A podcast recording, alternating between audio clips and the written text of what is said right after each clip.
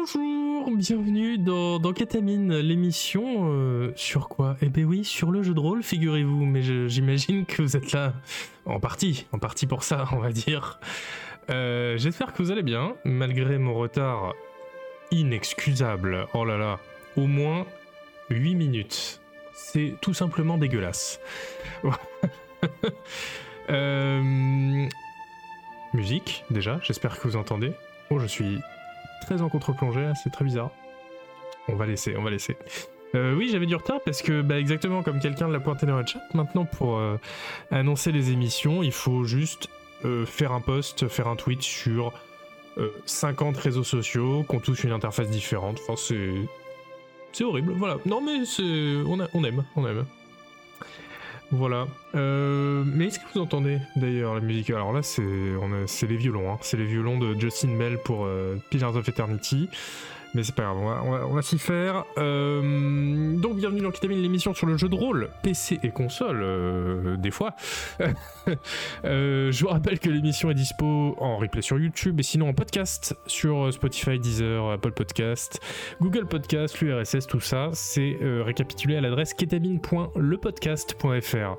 On peut difficilement faire plus intuitif quand même. Euh, et, oui, je voulais vous signaler d'ailleurs que si vous ne suivez pas la chaîne euh, YouTube, c'est pas bien. Mais surtout, euh, vous avez peut-être raté, j'ai streamé, euh, j'ai mis Moonlight dans mon conducteur. Le niveau de fatigue est déjà très élevé. Euh, non, non, j'ai pas streamé un film primé aux Oscars, j'ai streamé Moonring. Qui est, mais qui est tout aussi bien pour un amateur de, de jeux de rôle. Moonring, donc euh, un genre de Ultima euh, fait à la sauce moderne. Donc c'est sur YouTube si vous voulez aller découvrir ça. Euh, Il y a aussi une très grosse digression sur le miel, le miel qui rend fou. Non. Le miel, oh je sais plus, enfin le miel hallucinogène quoi. Voilà, je dis juste ça comme ça pour vous, bah, littéralement pour vous mettre l'eau à la bouche. Euh, et puis, euh, bah, merci encore au, soutien sur Patreon. Euh, merci à tous les gens qui continuent de, de donner. C'est c'est hyper sympa et, et utile et précieux et nécessaire et motivant. Donc voilà. J'ai été retardé dans, dans l'achat. Je voulais avoir un micro pour cette émission. Finalement, ça va mettre un peu plus de temps parce que c'est c'est un peu complexe comme achat. Et surtout, je sais que vous adorez que je raconte ma vie. Euh, ben, mon bureau est cassé depuis assez longtemps en vrai. Euh, Il y a un pied sur euh, quatre qui est cassé. Bon. Alors il tient par un bout, hein, mais juste il est plus relié au... en bas aux autres pieds comme il devrait l'être. Du coup il se balade un peu, mais si je le positionne bien à la verticale, le bureau tient. Mais voilà, du coup c'est, je me suis dit je vais peut-être racheter un bureau avant de mettre un truc très cher dessus. Astuce. Euh, voilà, donc j'ai dû faire ça malheureusement. Euh, et d'ailleurs, j'étais en train de monter mon bureau euh, avant de faire l'émission. C'était ma petite, mon petit moment détente dans ma journée. Voilà. Alors ce soir, on va potentiellement faire une émission un peu plus courte que d'habitude, parce que bon, l'actu est quand même très dense.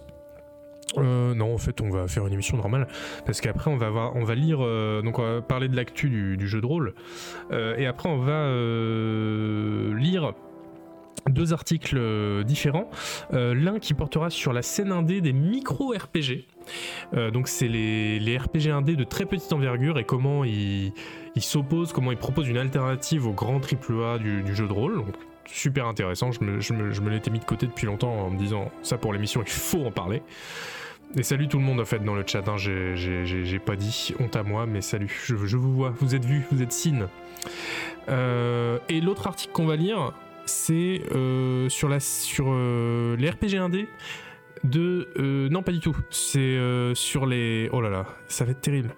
Sur les... hum, un article sur les, les pontes du jeu de rôle qui ont été interviewés et qui commentent le succès de Baldur's Gate 3. Et qui disent, bah voilà, j'ai trouvé que c'était intéressant le point de vue d'autres développeurs de jeux de rôle que ceux de l'Ariane Studios sur bah, comment eux y voient justement le... euh, le grand succès hein, de, de Baldur's Gate 3. Et euh, dites-moi là si vous entendez bien euh, la musique, parce que je sais jamais. Le, mixage audio, vous savez, c'est de la magie noire. hein. Manifestement, c'est pas une source exacte. Donc dites-moi.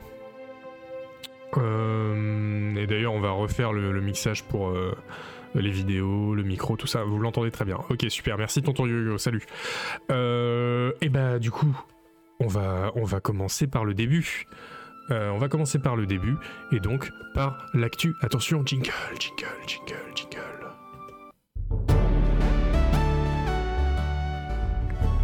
Oui, bonjour, c'est l'actualité du jeu de rôle de fin octobre 2023, on va dire. Euh, la musique est un peu forte, ouais. Bon, euh, allez, je vous, je vous la baisse de 1,5 décibel, parce que je sais qu'après les gens qui sont pas au casque, ils l'entendent plus. Voilà. Après, euh, là, c'est de la flûte euh, qui est, qui est euh, gênante, qui est irritante, mais ça devrait aller après. on va commencer par une petite bande-annonce qui fait plaisir pour une fois. Voilà, ça y est, j'ai décidé que que on avait le droit de se faire plaisir dans la vie et de même de se faire plaisir dès le début des vidéos. on va regarder une, une bande-annonce d'un jeu où il y a du soleil, il y a l'océan, il y a du pixel art et il y a des bateaux pirates. Alors ça, je vois pas comment mieux vous le vendre. C'est officiellement décrit comme un RPG pirate en monde ouvert et ça s'appelle Siblip.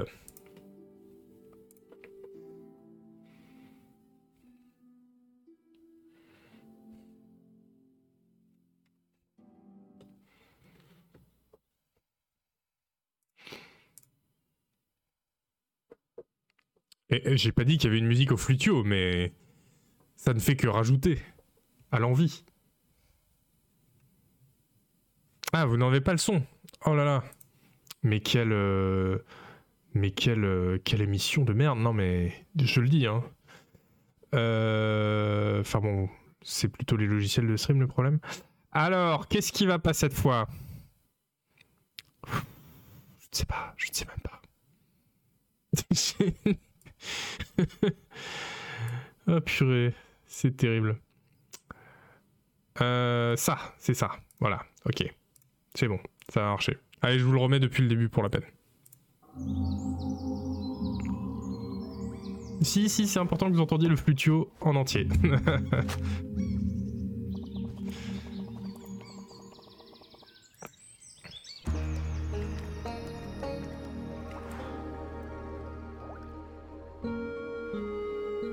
Euh, quand même, ça valait le coup.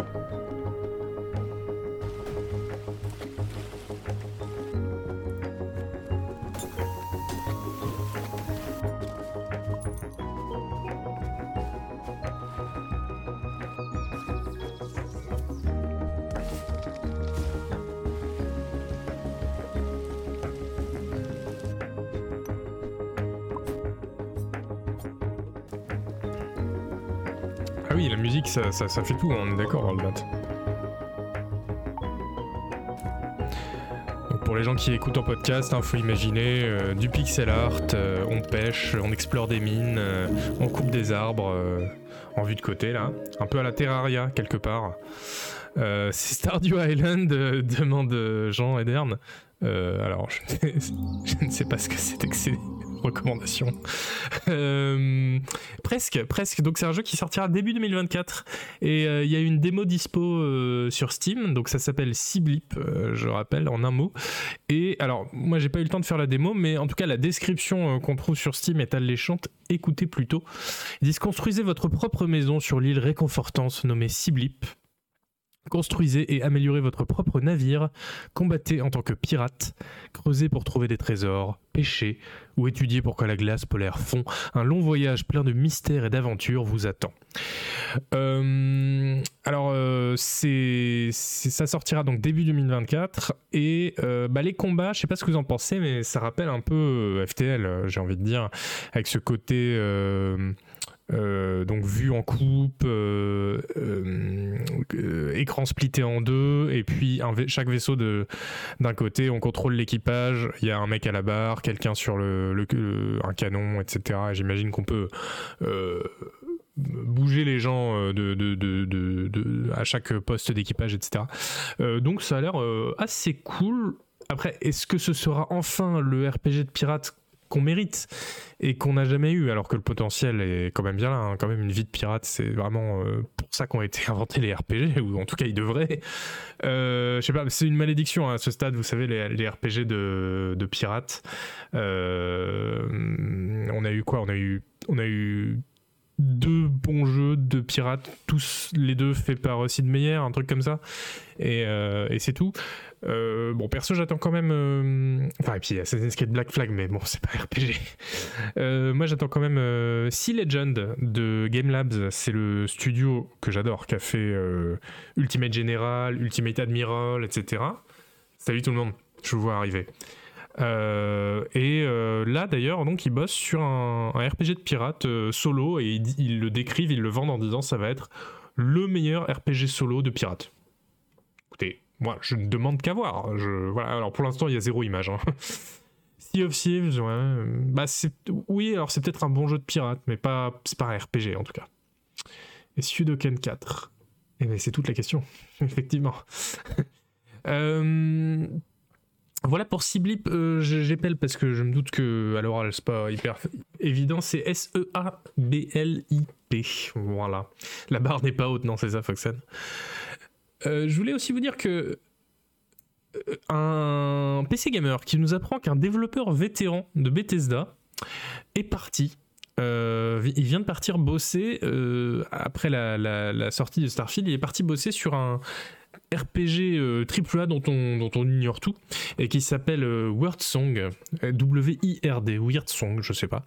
Donc c'est le studio Something Wicked Games. Alors, ce qui est marrant dans cette info, somme toute banale, c'est que euh, tout le monde en fait des caisses. Je sais pas, il y a eu des articles partout sur euh, le fait que ah là ce mec euh, dont je vais voilà que je vais pas nommer vu ce que je vais dire après, il il change de studio, c'est incroyable. Alors oui, alors ce qui est incroyable, c'est surtout son CV. il était donc lead designer des quêtes de Starfield, et donc là il part de Bethesda. il a fait sinon aussi du design sur Fallout 76. Et puis, pour ne rien gâcher, il a aussi conçu le DLC de Fallout 4, euh, Far, Harbor, qui, euh, vous le savez, c'était ce DLC qui a été accusé de plagier un mode euh, de Fallout New Vegas, le mode Autumn Leaves par Baron Von Chateau, qu'on salue et qu'on admire beaucoup. donc voilà, ce mec est aussi le mec qui a fait, qui a dirigé le design de toutes les quêtes de Starfield. Donc autant dire que euh, Weird Song, là, le studio euh, Something Wicked, euh, ça, bon, ils ont, ils, ont eu le nez fin pour recruter. ça, il Fallout 76 évidemment. Non, il a, il a aussi, il a aussi fait du design sur Skyrim. J'ai, j'ai, omis ce point de détail, mais quand même, je me suis dit, waouh, les quêtes de Starfield, Far Harbor et Fallout 76. C'est vrai que c'était difficile de passer à côté de, de ce gars. Hein. bon, mais c'était la, la minute bitchage du jour, voilà.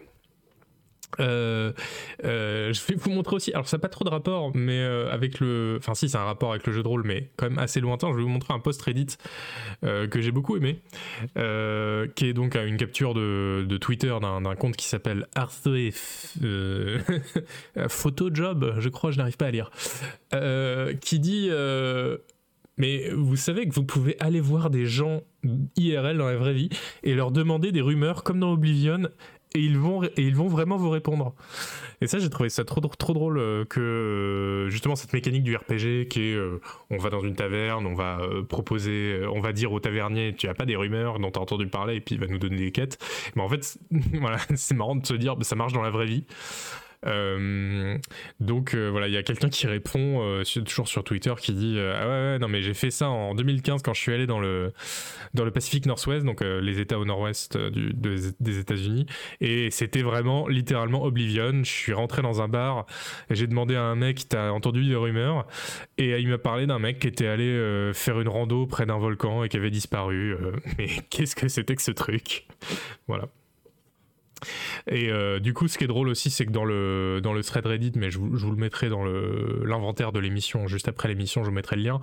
Euh, bah, justement, il y a quelqu'un qui dit euh, Ouais, vous avez pas entendu des rumeurs? Et du coup, il y a tout le monde qui se met à raconter les rumeurs de, de sa ville. Alors, ça, moi, j'adore ce genre de, de merde. C'est parfait. Euh, il y a voilà, un mec qui dit hmm, eh bien, la rumeur dit que le, la, grande usine de papier de toilette euh, de mon coin elle va enfin euh, être détruite. elle fait 4 quatre, pâtés de maison entiers. je ne sais pas ce que ça va donner sans. voilà, et puis je les ai lus tout à l'heure, voilà. Il y a des gens qui disent, voilà, bah, il paraît que le collège à côté de chez moi a un sérieux problème de drogue. Je vois des, des voitures de police à côté tout le temps. Bon, c'est drôle de se dire que ça peut donner des quêtes IRL aussi, pourquoi pas. J'ai peur de faire la même chose avec PMI du coin, mais non, justement, justement, c'est ça qu'il faut faire. C'est ça qu'il faut faire. Euh... Montargis, quand j'étais petit, la rumeur disait que la dame SDF est en fait très riche. C'est quoi finir chroniqueur chez CNews Oui, si tu les prends pour source, c'est clair, c'est clair. Euh, je voulais vous euh, parler euh, aussi, profiter de cette émission pour parler de Space Wreck qui est sorti tout récemment, d'accès anticipé. Il est sorti officiellement du coup. Alors c'est, j'avais interviewé le développeur à une époque très très très très bien comme interview. Euh, c'est un donc un, jeu de rôle euh, spatial, euh, voilà où on est craché sur une espèce de station spatiale chelou en ruine, machin. Il y a des robots et donc il y a, y a, plein de références à Fallout. Le dev dit que vraiment il s'est inspiré de Fallout, ça se voit à l'interface d'ailleurs. c'est très très old school, mais avec des graphismes qui sont quand même assez assez stylés. Et je voulais vous dire de faire attention surtout. parce que bah, j'en avais parlé il y a des années dans Canard PC en disant waouh j'ai trop hâte à ce RPG qui dit bah voilà il y aura plein de façons de finir les quêtes, euh, de l'infiltration, du combat, euh, de, de, la diplomatie, machin machin. Euh, et quand j'avais fait l'accès anticipé, alors c'était il y a bien un an je pense, c'était pas c'était pas magique.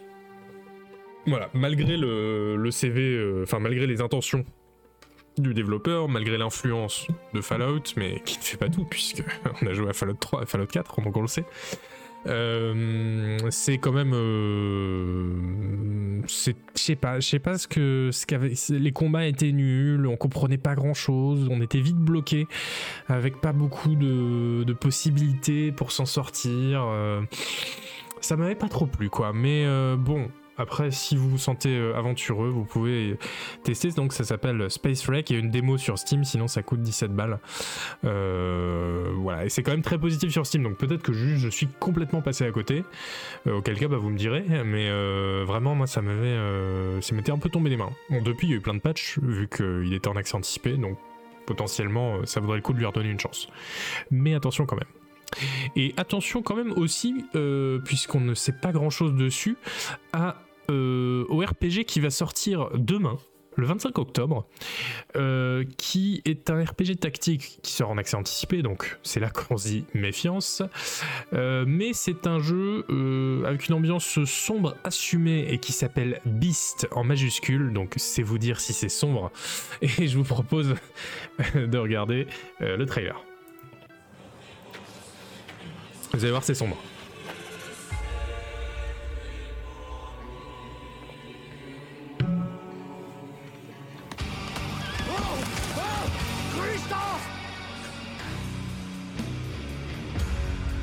Ça se passe dans les Carpates. Je vais vous expliquer après.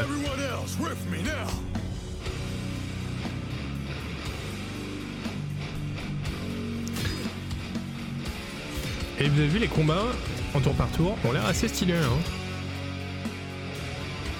Bon, bizarre qu'il n'y ait pas de sang par contre pour un RPG dark. Je ne sais pas. Die faster. I'm in a hurry. Das macht dich depressiv.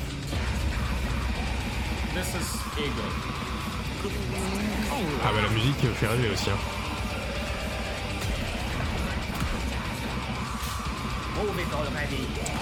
Ça ressemble à des automations, ouais peut-être. Euh, je, je, vais couper la musique hein, parce que c'était pas. si c'est pour faire ça, c'est pas la peine. Par contre le jeu rame de ouf. Euh, oui, c'est possible que ce soit le stream aussi, mais, peut-être le jeu aussi, ouais. Euh, donc je vous fais le pitch. Longtemps présumé mort, un vétéran revient d'un esclavage de 10 ans dans l'Empire ottoman. Sa patrie des Carpates est à peine gérée par le roi prophète dément. C'était ruiné par des pillards et maudite par une peste infernale. Tout ce qu'il aimait et chérissait a disparu, bonne ambiance, ou a changé au point de devenir méconnaissable. Tout ce qui lui reste, c'est la loyauté de ses soldats et une quête sacrée pour mettre fin à la peste. Face à des hordes d'ennemis ainsi qu'à ses démons intérieurs, vous devez l'aider à s'en sortir, quel qu'en soit le prix. Euh, bon, un, pitch somme toute assez banal, même si le fait que ça se passe dans les Carpates, pourquoi pas, c'est intéressant. Et chose assez rare, c'est du tour par tour, vous voyez, mais qui est pas sur une grille. Alors moi j'avoue que je préfère. c'est en général c'est un peu plus naturel, mais je préfère quand c'est bien fait. Parce que le tour par tour sans grille, euh, c'est aussi un gros potentiel de forage en fait sur les calculs de distance, de points d'action. Euh. on fait vite des misclics aussi. Donc je, ne suis pas. Euh, j'attends de voir, voilà. Mais je, saurai assez vite puisque encore une fois il sort demain. Compliqué le trailer, vous trouvez? Parce que ce qu'on voit des phases de, gameplay là, les, quelques voilà, on vient de voir quelques quelques secondes de combat là. Moi, je trouve que c'est euh, très correct. Hein. On voit des mecs avec des arquebuses euh, qui tirent sur des bandits, bandits à bout portant euh, avec une masse à deux mains. Là, Moi, je, c'est ma cam.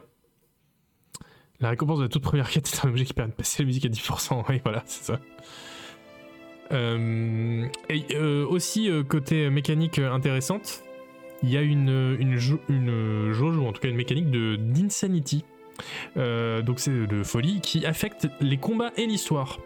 Alors euh, j'imagine que c'est un truc du genre, il y a des coups euh, qui sont brutaux et très efficaces en combat, mais du coup ça nous donne une sale réputation en dehors. Et je trouve que si c'est ça, c'est assez intéressant, ça peut être un, compromis intéressant à gérer. C'est-à-dire, est-ce que je, veux vraiment finir ce combat brutalement pour me préserver mais après, tout le monde va m'appeler le boucher de Blaviken, quoi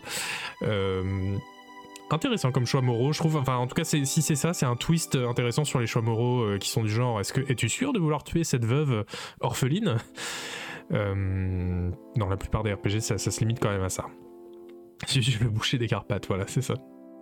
Je ne vais pas le tester dans le magazine spécialisé de, sur les jeux vidéo de référence Canard PC. Non, bah non, parce que la place dans le mag est très limitée et notre temps à tous est limité. On peut pas tester un jeu comme ça qui sort de nulle part et qui sent quand même le jeu qui a un potentiel de foirage assez élevé. Après, euh, si euh, le jeu euh, est génial en fait, bah bien sûr, je vous en parlerai dans Canard PC. Bien sûr. Quand les jeux de folie à sens, on va faire des streams de biologie au milieu des bois, c'est ça. Par contre, un jeu qui va sortir bientôt et qui ne sera pas du tout euh, en, demi-teinte et qu'on va tester dans le magazine de référence Canard PC, c'est Warhammer 40 000. Rogue Trader évidemment, je vous en ai parlé à la dernière émission, et bah ça y est, il sort bientôt, hein. c'est le 7 décembre, donc euh, dans, un peu plus d'un mois, et je me suis dit qu'on allait marquer le coup en, fêtant ça, voilà, avec le, visionnage de la bande-annonce la plus récente, qui est la, showcase des conséquences. Voilà, donc c'est le, la vidéo de présentation des conséquences dans le jeu. Alors je ne sais pas ce que ça veut dire, mais on va vite voir.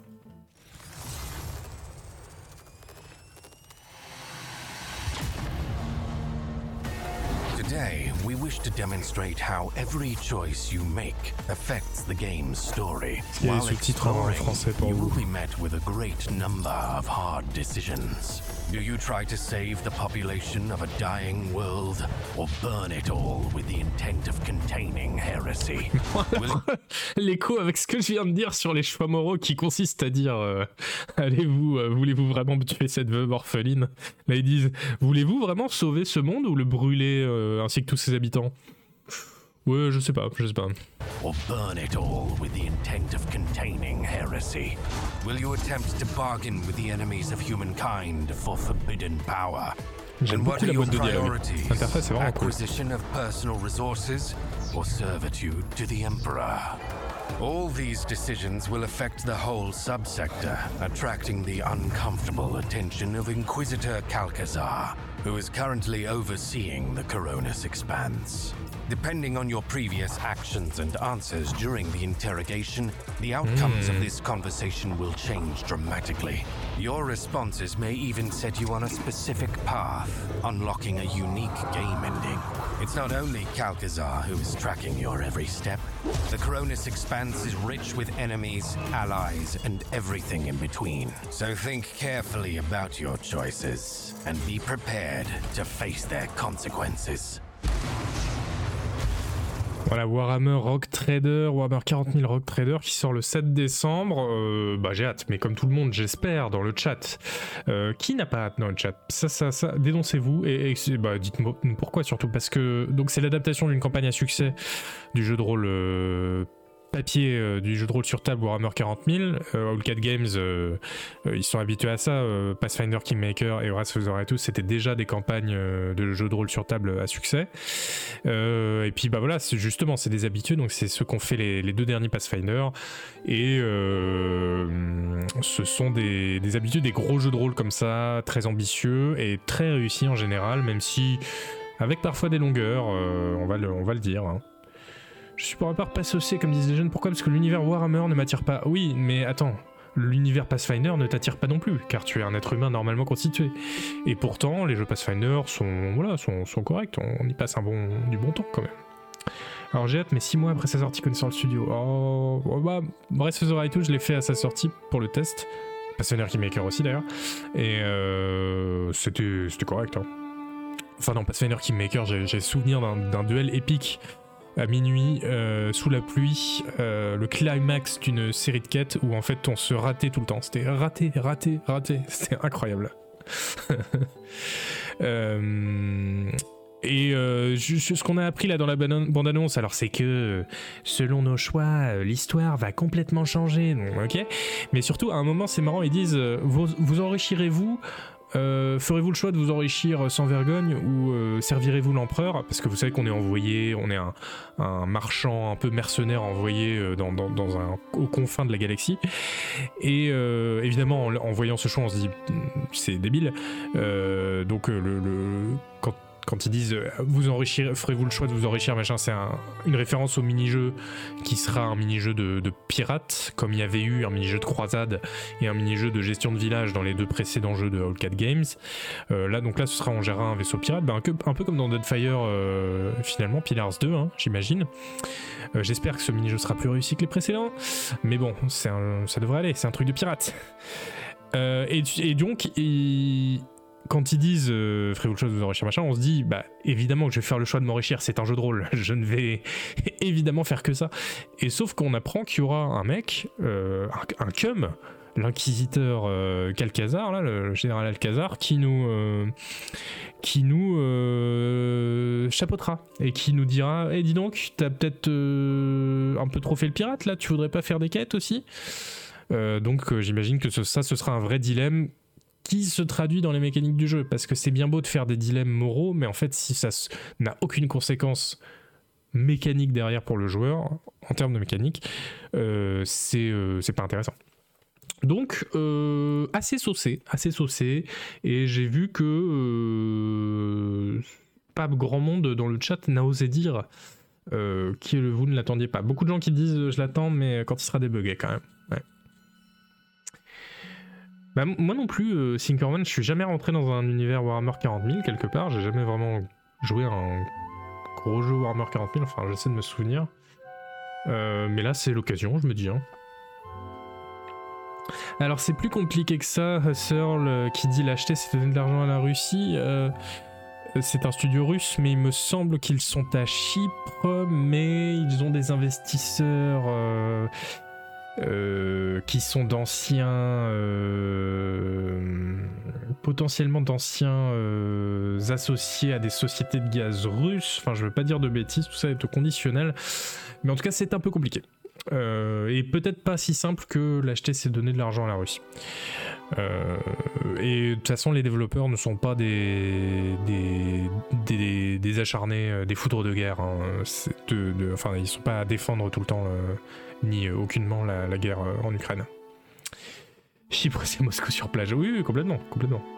Mais peut-être que, peut-être que c'est aussi loin qu'il pouvait aller, je ne sais pas. Enfin bon, vous ferez vos, propres recherches, comme on dit, c'est comme pour le Covid. J'ai fait mes propres recherches et euh, j'en sais plus que tous les médecins de la Terre. Euh, Maintenant, passons peut-être à quelque chose d'un peu plus, euh, d'un peu plus différent. J'ai des phrases qui veulent rien dire. Est-ce que vous rec... Attendez, ça... Pourquoi ça marche pas? Y'a rien qui marche. mais c'est nul. Alors, est-ce que vous reconnaissez ça? C'est une ville de jeu de rôle. Allez, le premier dans le chat. C'est facile. Alors, c'est bien. Oui. Alors, c'est bien Age of Empire 2, oui. On cherche la ville. Ah, vous avez le jeu, vous avez le jeu, c'est bien. Voilà, Rory Laguerre, merci. Blanche Rive.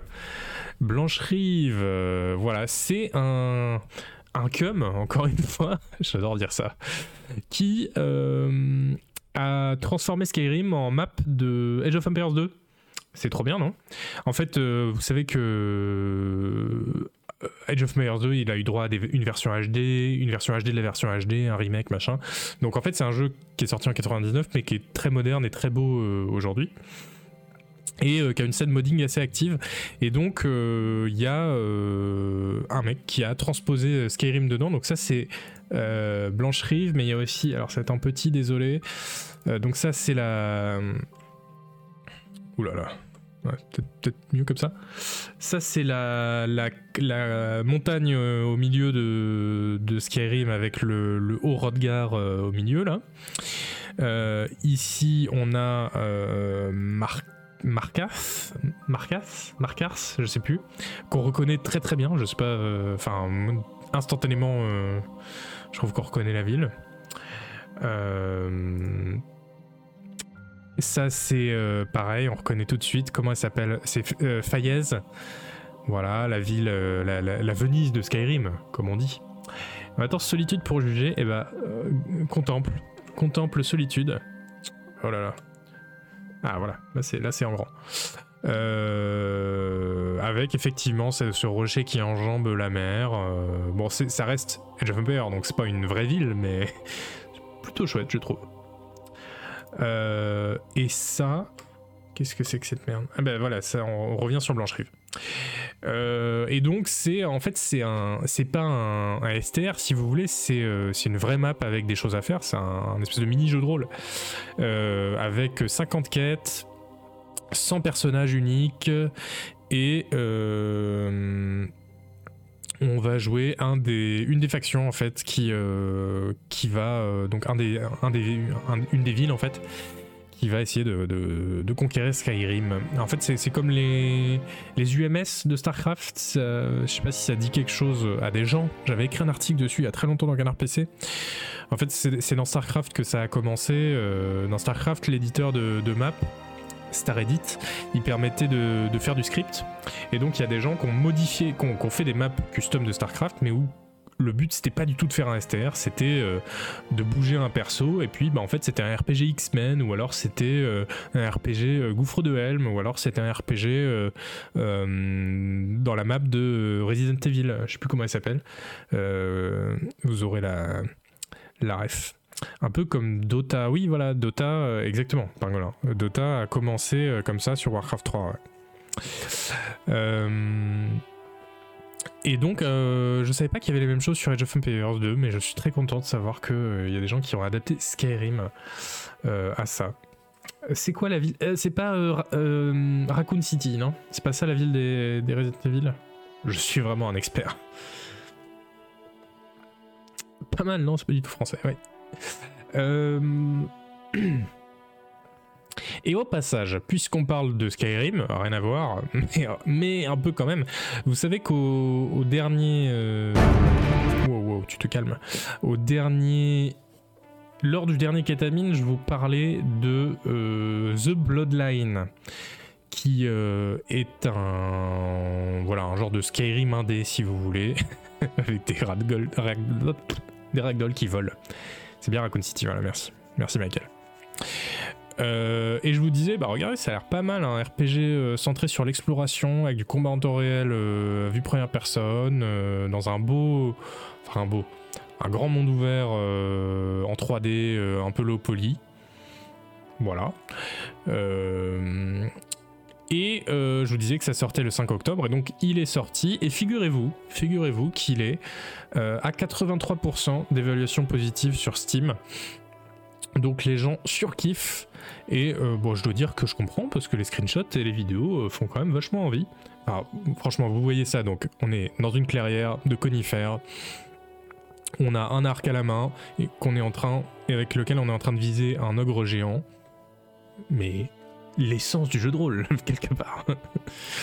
Euh, ouais, non, franchement, ça fait assez envie. Euh, j'ai demandé, donc c'est de l'accès anticipé, donc euh, ce qui est bon signe quelque part, parce que le jeu ne peut que s'améliorer.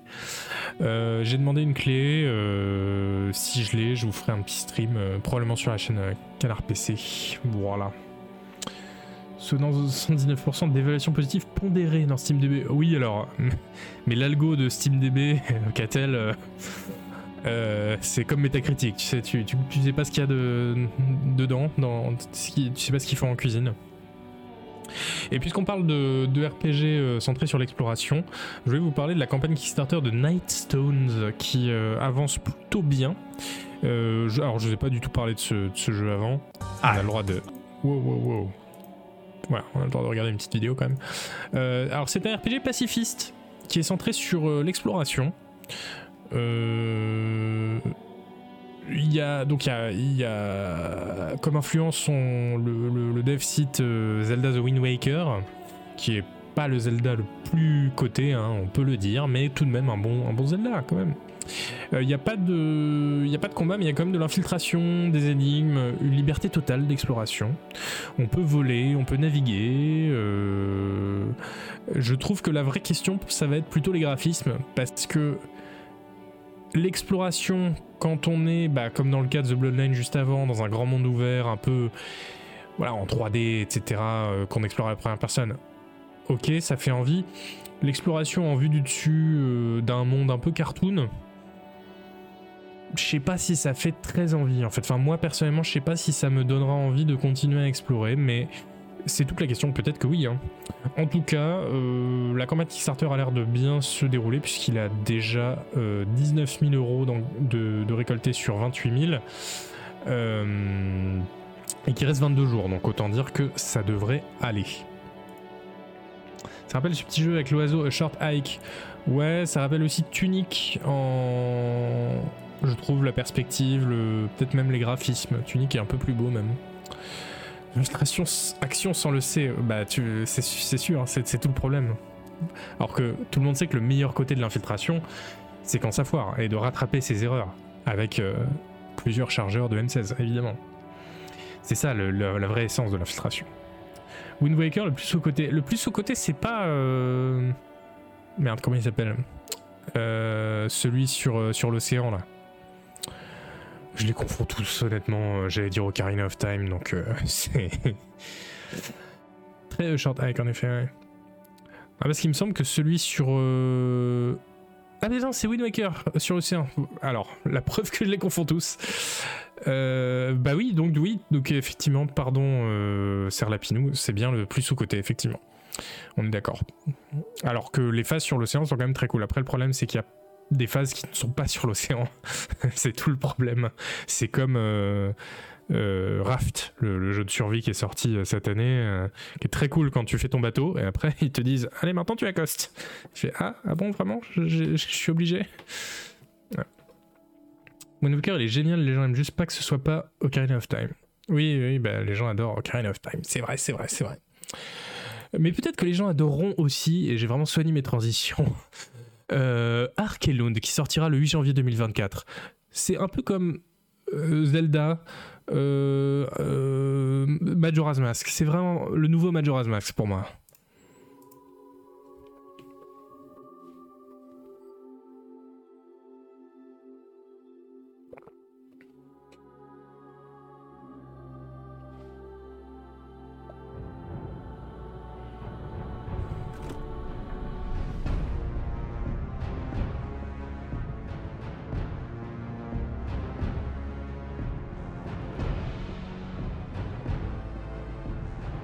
Oh, le twist. Le twist, j'adore. Parce qu'au début, on se dit, ok, je connais un blobber, je vois comment ça va être. Et puis, paf, ça passe en, en vue du dessus sur une grille. Morrowind dans Tactical. Oh, pangolin, c'est très bien. Et, euh, et que dire Enfin, si c'est vraiment Morrowind en, tactical, ça fait envie. On va se couper. Pourquoi mettre du métal ou de la guitare électrique dans vos, dans vos bandes annonces? Pourquoi? C'est pas obligé. Euh, voilà, Arkelund, ça sort donc le, le 8 janvier. Euh, la date vient de sortir. Et bah vous voyez. Alors. euh, oui, ça ressemble effectivement à Morrowind avec les combats en tactical en tour par tour. Mais la bande-annonce a deux ans, donc il y a quand même des trucs moches, même si, franchement, ce qu'on vient de voir là, petite panorama avec une, ville au loin en, en bronze, là ou je sais pas quoi, très très cool. Euh, donc ça, et ça n'a plus que s'améliorer depuis le trailer qui a deux ans. Euh, et ça a l'air d'un mélange assez curieux entre ouais bah vous avez vu un dungeon crawler, euh, un RPG en monde ouvert à la Skyrim et donc un, tactical, un tactical, c'est ce que je viens de dire effectivement. Pourquoi pas Franchement, je suis, ça arrivera en accès anticipé malheureusement seulement, mais je suis tout à fait, tout à fait saucé. Euh, et euh, d'autant qu'il y a deux mécaniques qui m'ont euh, qui m'ont euh, intrigué et que j'ai trouvé intéressantes. Vous allez me dire ce que vous en pensez. Déjà, la progression, elle est en à base de carrière. C'est-à-dire qu'on peut commencer comme des vagabonds, des écuyers, des chasseurs, des mendiants, etc.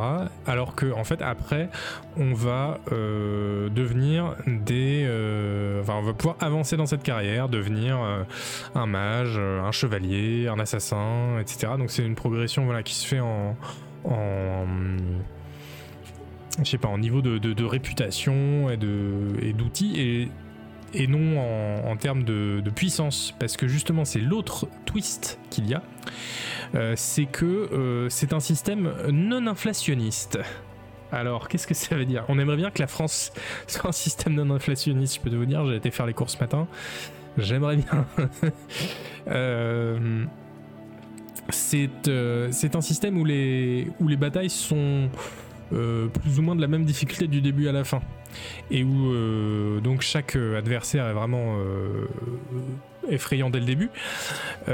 Et en fait, quand on va progresser, quand on va gagner des niveaux, on va gagner des options tactiques, on va gagner des possibilités, et pas juste euh, de, des nombres qui augmentent, si vous voulez. Ce qui était un peu le... euh, alors moi j'ai horreur, il faut le savoir, hein. c'est vrai que je suis complètement biaisé, parce que moi j'ai horreur des RPG trop inflationnistes. Divinity Original Sin, Original Sin 2 pour ça il est insupportable. On commence, on a 8 points de vie. Après au niveau 12, on se bat contre des ennemis qui en ont euh, 28 000. Voilà, je, trouve ça juste trop chiant. Enfin, ça me, j'ai vraiment l'impression qu'on me met une porte-carte pour me dire, regarde, c'est un jeu vidéo. Euh, c'est comme les nombres qui apparaissent quand on tape les, les mobs, mais bon, ça vous, vous savez que c'est une de mes marottes. Euh, donc euh, voilà, ça, c'est un jeu qui refuse de faire ça et qui fait donc une progression horizontale plutôt que verticale, si vous voulez, pour les gens qui, connaissent un peu le game design. je sais pas si ça parle à tout le monde, hein, mais donc on parle voilà, de, progression horizontale quand la progression elle, élargit le champ des options euh, qu'on a euh, quand on aborde une situation. Ça peut être par exemple qu'on débloque un module d'invisibilité pour pouvoir s'infiltrer. Bon, ça c'est la progression horizontale, euh, à contrario d'une progression verticale où tu vas faire plus de dégâts et donc être plus puissant. Et donc c'est comme ça que tu vas pouvoir passer les obstacles qui arrivent. Vivement la progression en spirale, ouais. Bah, spirale, ce serait un peu les deux, un peu fait quelque part, et euh, bah, c'est clairement le meilleur compromis. Il y a un petit jeu dont je pense pas avoir déjà parlé qui s'appelle euh, Underrail, euh, qui fait euh, vraiment très bien les deux, justement. Que je vous conseille, évidemment. mais bon, peut-être que j'en parlerai un jour, peut-être qu'on prendra le temps d'en parler un jour. Point under quoi? Et ben vous savez quoi? Pendant que vous vous moquez, et ben euh, je vais vous punir parce que euh, ça y est, c'est fini, vous m'avez perdu. On va regarder ensemble. Enfin, on va. Vous avez bien compris que c'est une formule. On va regarder ensemble. Je vais regarder la liste de toutes les cartes Fallout qui vont arriver dans Magic. Puisque euh, donc vous savez que Magic the Gathering ils font des collabs avec plein d'univers. D'ailleurs aujourd'hui ils ont annoncé une collab avec l'univers Marvel. C'est-à-dire qu'il va y avoir une carte Thanos, une carte Iron Man et tout. Bref. c'est pas grave. Euh, et donc là, ils ont fait une collab avec euh, Fallout et je me suis retenu pour vous. Je n'ai pas regardé exprès les cartes en vous attendant. J'avais juste vu, j'avais juste vu Dogmeat, Everloyal, euh, donc le chien qui s'appelle euh, voilà euh, donc Canigou en français. J'espère qu'ils vont les traduire et que Dogmeat ce sera Canigou. Canigou toujours fidèle. Je vais pas vous lire la liste des effets parce que bon pour le coup c'est vraiment du Magic. Quand Dogmeat arrive sur le battlefield, euh, melee 5 cartes, machin, on s'en fout. Mais on peut regarder un peu qui y a. Alors il y a notre bro euh, Caesar, empereur de la Légion. Une carte à 4, pas mal, hein, franchement. Il y a le docteur Madison Lee, bon alors ça c'est on s'en bat les couilles. Euh, The Wise, The Wise ça c'est du Fallout 76.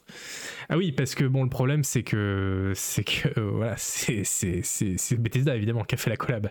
Donc est-ce qu'il va y avoir The Master? Est-ce qu'il va y avoir Allez, on, prend le pari. Est-ce qu'il va y avoir des trucs de Fallout 1 et 2 à votre avis? Euh, Est-ce qu'il va y avoir au moins 3 trucs de Fallout 1 et 2 et Tactics Allez, au moins 3 trucs. On parie ou pas Il y a euh, combien Je sais pas, 50 cartes, on va dire.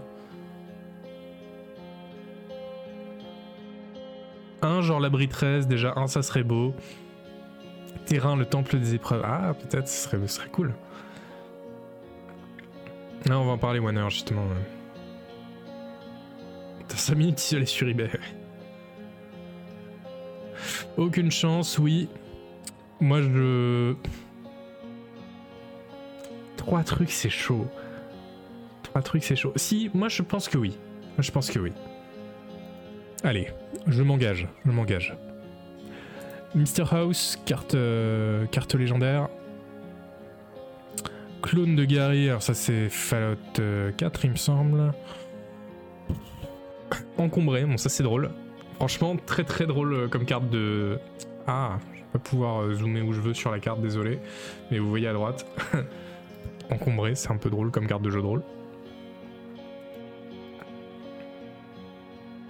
Ils n'ont pas pu faire des vrais dessins plutôt que des screenshots laids. Alors ce sont des vrais dessins. hein, euh, Tu vois le nom de l'illustrateur euh, en dessous. Pour le coup, c'est pas, ils sont pas moches les dessins. Euh, fête d'anniversaire à l'abri 101. Ouais. Ghoul Feral. Le VATS. Ah, est-ce que c'est. Ouais, non. J'allais dire, le VATS, on pourrait considérer que c'est. que c'est une référence au 1 et au 2. Mais euh, vu l'illustration, qui est clairement un screenshot de Fallout 3, euh, malheureusement non.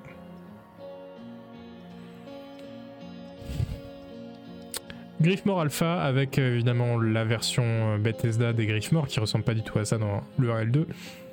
Rex le, chien cyber.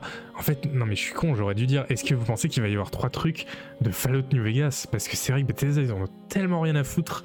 Ils ont dit on fait un truc spécial Fallout? Ouais, bah de toute façon il y a eu que deux Fallout, Fallout 3 et Fallout 4. Et allez, on met tout. Putain, c'est chaud quand même. Enfin, si, il y a Mr. House et il y a, César, mais à part ça.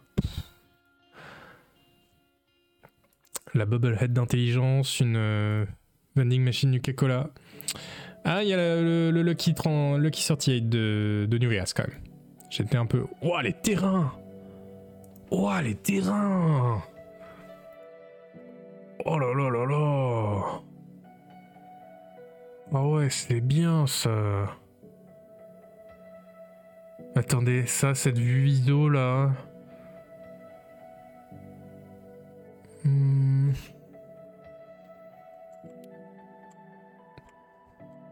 Ah, mais dégagez Purée. Ah non, c'est bon, il scale automatiquement quand je fais ça Ah, bah oui, encore mieux, encore mieux. Alors attendez, le terrain à, gauche là, vue isométrique, mais des trains. Il y a un niveau dans Fallout Tactics où il y a des trains en vue isométrique, mais sinon non. hein. Il y a des niveaux dans Fallout 3 et Fallout 4 avec des des, euh, des trains. Dans quelques instants, le moment ouais. Fallout 4, Fallout 4, il y a des trains, ouais. Je me rappelle plus, j'avoue. Mais pourquoi faire un truc à l'isométrique Par contre, à droite, super beau. Et pour le coup, un des, plus beaux décors de, de toute la série Fallout. Allez, moi je m'engage. Euh, le cimetière, de, la ville cimetière de bateaux de Fallout 4. Euh, vraiment un des, un des grands moments euh, dans les Fallout et, où on voit euh, euh, tout le savoir-faire de Bethesda en, level design. qu'on voit pas du tout dans Starfield, soit dit en passant.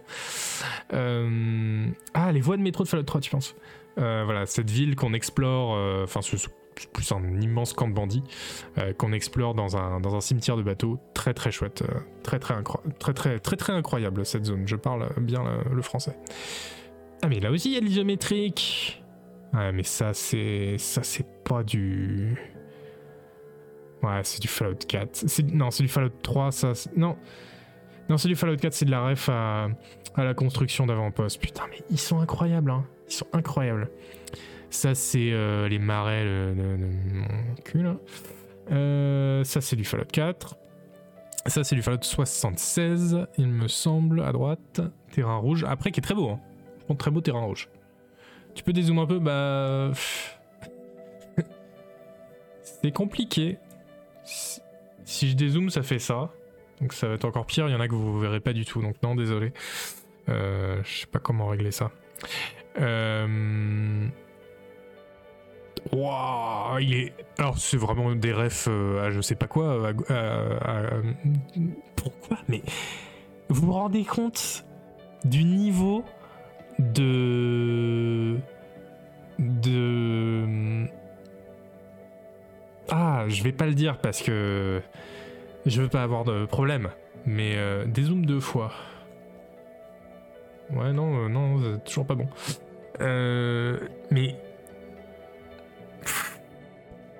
Ah, le niveau qu'il faut avoir pour dire on va faire ah ok des cartes Fallout, ok on va faire que Fallout 3 et Fallout 4 et on va aussi faire des terrains isométriques en référence au 1 euh, parce que le 1 et le 2 étant isométriques sauf que ce sera sur nos propres niveaux du 3 et du 4 mais waouh enfin même enfin Là, c'est même pas d'un point de vue euh, de fan de Fallout ou je sais pas quoi, c'est juste d'un point de vue de euh, personne qui aime que les développeurs soient respectés. Alors là, c'est vraiment. Ouais, le révisionnisme historique, c'est ça, ce y a, enfin, incroyable quand même. Peut-être un problème de droit artistique, non, mais tu peux, tu peux faire ce que tu veux. En... Si t'as un artiste qui, qui repeint derrière. Ça, c'est Fallout 4. Est-ce que ce serait pas Fallout New Vegas? Ça Oui, Good Springs. Ah, troisième carte euh, Fallout New Vegas quand même. Non, quatrième, quatrième. Euh, J'espère que ça vous dérange pas les gens qu'on aura rien à foutre de Fallout et de Magic. hein. Moi, je, c'est mon émission. Moi, je fais ce que je veux. Euh, deuxième carte VATS, ok. Qui est, un- qui sort, c'est marrant. Ok, alors là, on passe dans les sorts. C'est marrant de sortir un, un sort euh, VATS. J'ai oublié. Je suis un faux fan de Fallout. J'ai oublié le nom du VATS en français. C'est terrible, c'est terrible. Je ne l'ai plus. Euh, Griffmore Alpha, ce qui est une aberration, c'est pas grave. Euh, on a re ça? Ah, c'est des, c'est les, c'est les alternatives ça. C'est les illustrations alternatives avec le, d'accord, j'ai compris, avec le, l'interface du Pip-Boy autour de la, carte. L'interface du Volboy, du Pip, non, oh là là, oh, du, du Pip-Boy, du Pip-Boy. Oh, j'arrête. Euh, franchement, c'est cool avec l'interface autour, non, pas me dire le contraire. Bon, donc, par contre, les, les illustrations du coup sont à chier. Bon, ça, c'est un autre problème. Euh, bon, peut-être pas tous. Ah ouais, non, ça par contre, c'est juste pas possible. hein. Oh. Terrible, hein. Terrible. Allez, façon, façon euh, dessin du Volboy, là, c'est. Ah, après, ça fait envie, c'est sûr. euh, bon, euh, le deck Commander. Mais oui. Le geek, non, c'est pas ça. Quand je pense à la thune que j'ai passée dans le jeu, à celles qui vont se faire avec ce combo de la mort, ouais, c'est clair. Pourquoi il y a certaines cartes en exergue là? Ok, je sais pas. Euh, enfin voilà, c'était donc les, cartes Fallout New Vegas et euh, bah, les cartes Fallout tout court, pas du tout New Vegas. Et euh, bah, vous savez que c'est la deuxième actualité Fallout de la semaine, puisque on sait que la série euh, Prime Video de Fallout euh, sortira le 12 avril. C'est tombé aujourd'hui sur, Pri- sur Prime donc. Espérons que ce sera aussi bien que la série Seigneur des Anneaux.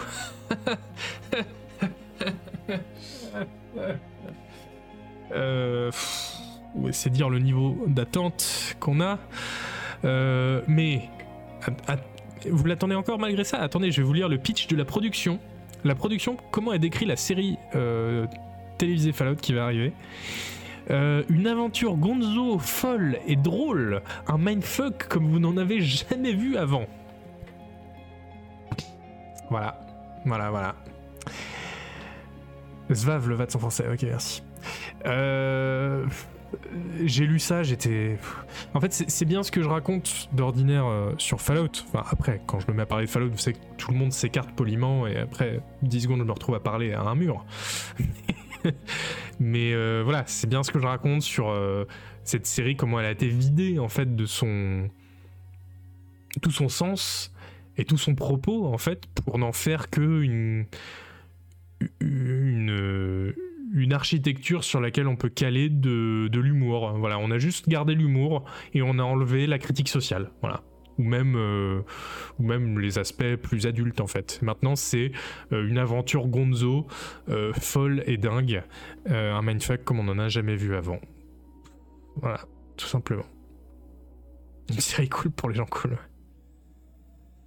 c'est triste en fait. Enfin, vraiment, c'est.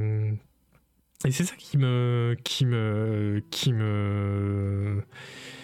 Euh, qui me désespère quand je parle de Fallout et qu'on me dit euh, de toute façon pour toi c'est pas bien parce que c'est plus en 98 non c'est que en fait c'est triste de voir un, une série qui se fait dé dépecer en fait, voilà, est, aussi dépossédé de, de son sens. Euh... Enfin bref. Hein, moi ce que je leur dis, hein, voilà, vous le savez de toute façon. Salut Blob. Une série attachante, ouais, c'est ça. Je suis même pas sûr qu'il y aura le hata, hein, malheureusement. euh, en vrac, pour, euh, pour terminer un peu sur, euh, sur ces news, euh, sur ces c'est apostrophe EST, news. Euh, Josh Sawyer d'Obsidian a dit euh, qu'il voulait bien faire Pillars of Eternity 3, mais seulement s'il avait le budget de Baldur's Gate 3. Euh, ce qui est, je trouve, une façon. Bon, après, on l'a, on l'a interrogé, on est venu le chercher, hein, mais c'est une façon un peu mesquine, je trouve, de dire Ah ouais, bah moi aussi, avec ce budget-là, je fais un super jeu de rôle d'abord. Hein. Voilà, il a dit euh, Oh non, mais je sais le budget auquel ils ont eu euh, accès, et franchement, euh, moi, si on me donne ce budget-là, ok, je vous fais Pillars 3, il a pas de problème. Bon, je peux trouver ça très productif. Et, mais il a aussi dit qu'il ferait pas Pentiment 2, ou en tout cas pas tout de suite. Il attend que ce soit beaucoup moins frais pour lui, qu'il ait plus de trucs à dire. Donc voilà, peut-être Pentiment 2 dans 10 ans, mais pas avant quoi. Euh, aussi en bref, Colony Ship, vous savez, je vous en ai parlé le 9 novembre dernier, c'est l'adaptation du, Papillon des étoiles de Bernard Werber. Euh, et fatalement, on va aussi en parler dans la prochaine émission puisqu'il sort le 9 novembre d'accès anticipé. Donc voilà, je reviens pas dessus en détail, mais dans 10 euh, 15 jours. dans 15 jours, le 9 novembre dernier, j'ai dit, c'est c'est chaud, hein c'est chaud. c'est de parler de Fallout, je perds tous mes moyens, c'est le problème. Ou alors c'est une façon de dire qu'il a pas envie de le faire, Pillars 3. Ah oui, ah bah, de toute façon il a dit qu'il a pas envie de le faire, donc euh, c'est assez limpide. Euh, voilà, Colony Ship qui sortira le 9 novembre dernier, du coup, euh, d'accès anticipé. Je suis assez curieux, il y avait du bon et du mauvais dans l'accès anticipé. Là, on va voir s'il a évolué en bien, s'il a pas juste, s'ils ont pas juste rajouté des zones. Euh, mais normalement, il devrait maintenant y avoir tout le vaisseau spatial. Hein. vous savez, le vaisseau spatial dans lequel il y a des générations d'humains qui grandissent euh, après être partis de la Terre vers euh, la galaxie Alpha Centauri, peut-être? Alpha du Centaure? Et enfin, en bref, euh, également, il y a le succès du remake du premier Gene Forge, euh, Forge en français, euh, Jeff Vogel a annoncé qu'il persistait et signait avec un remake de Genforge 2, vu que le 1, le remake du 1 avait bien marché. Euh, vous savez combien il y en a des Genforge Il y en a 5. Donc autant dire que Spider-Web Software ne va pas arrêter d'être un centre de recyclage tout de suite. Je pense qu'on en a pour encore 2000... Euh, jusqu'à 2028 avec à, faire la poubelle jaune. Jeff les mouettes Vogel, ouais, c'est ça.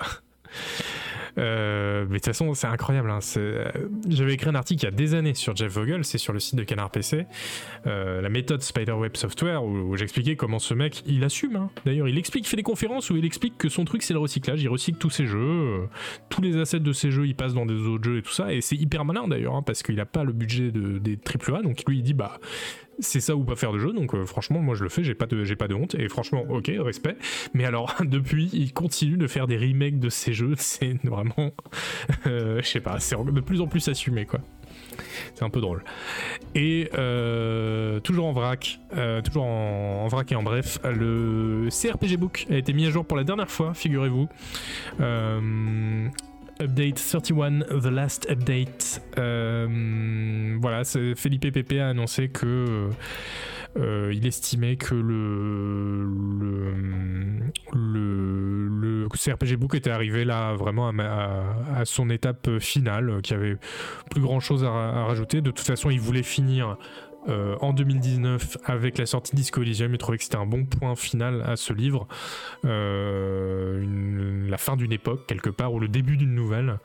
Euh, et donc, voilà, il n'a pas rajouté grand chose. Là, il a juste amendé un article sur le plateau, puisque on a découvert, enfin, on a découvert que le, un RPG plateau, donc vous le savez, puisque le système plateau euh, sur lequel j'ai écrit il y a un mois dans Canard PC. Euh, je vous le conseille, très bon, très bon article, en toute objectivité évidemment.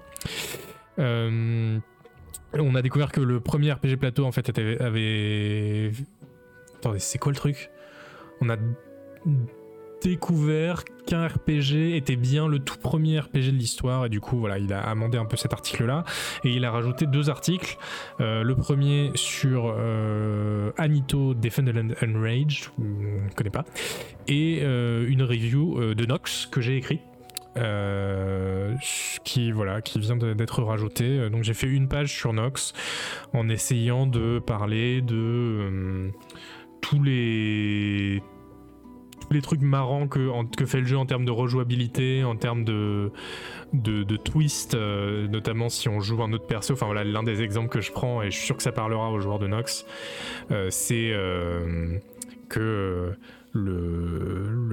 quand on est magicien, on, est dans le château des magiciens de Nox et on nous donne gratuitement un objet euh, qui sert à finir le jeu, euh, un objet de quête. Et en fait, quand on est un guerrier, on arrive dans le château des magiciens et là, tous les magiciens nous défoncent, c'est une horreur.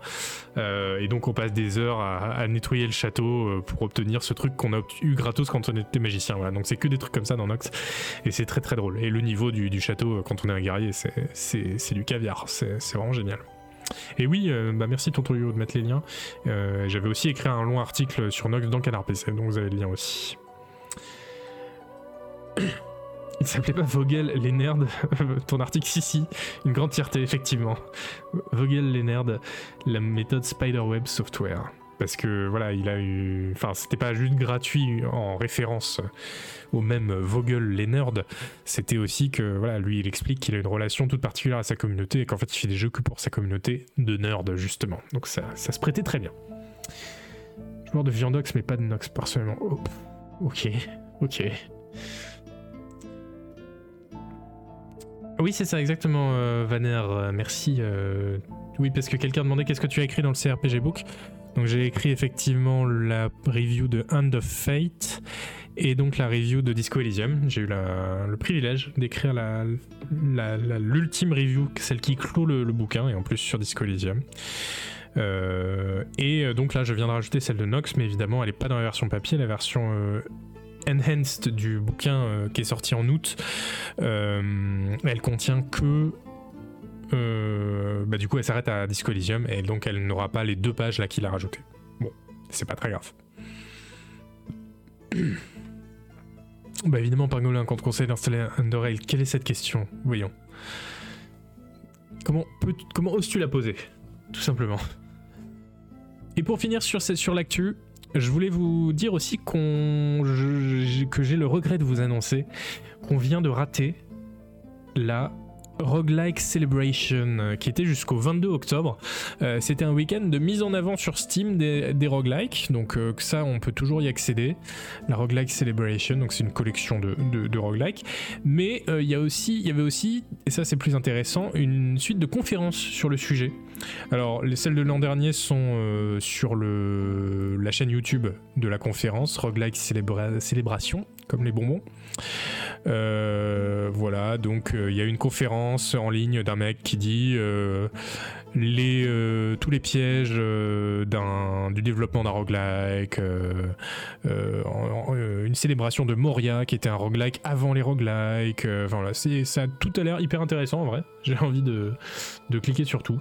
Salut les secteurs et, les redos de secteur, bienvenue. On parle de, de, de la roguelike celebration qui vient de se finir, qui était une série de conférences en ligne euh, qui est annuel en fait, euh, sur le roguelike. Et donc le programme de cette année, euh, j'étais sur leur site qui, était, qui est roguelike.club, quand même ça fait très, très envie.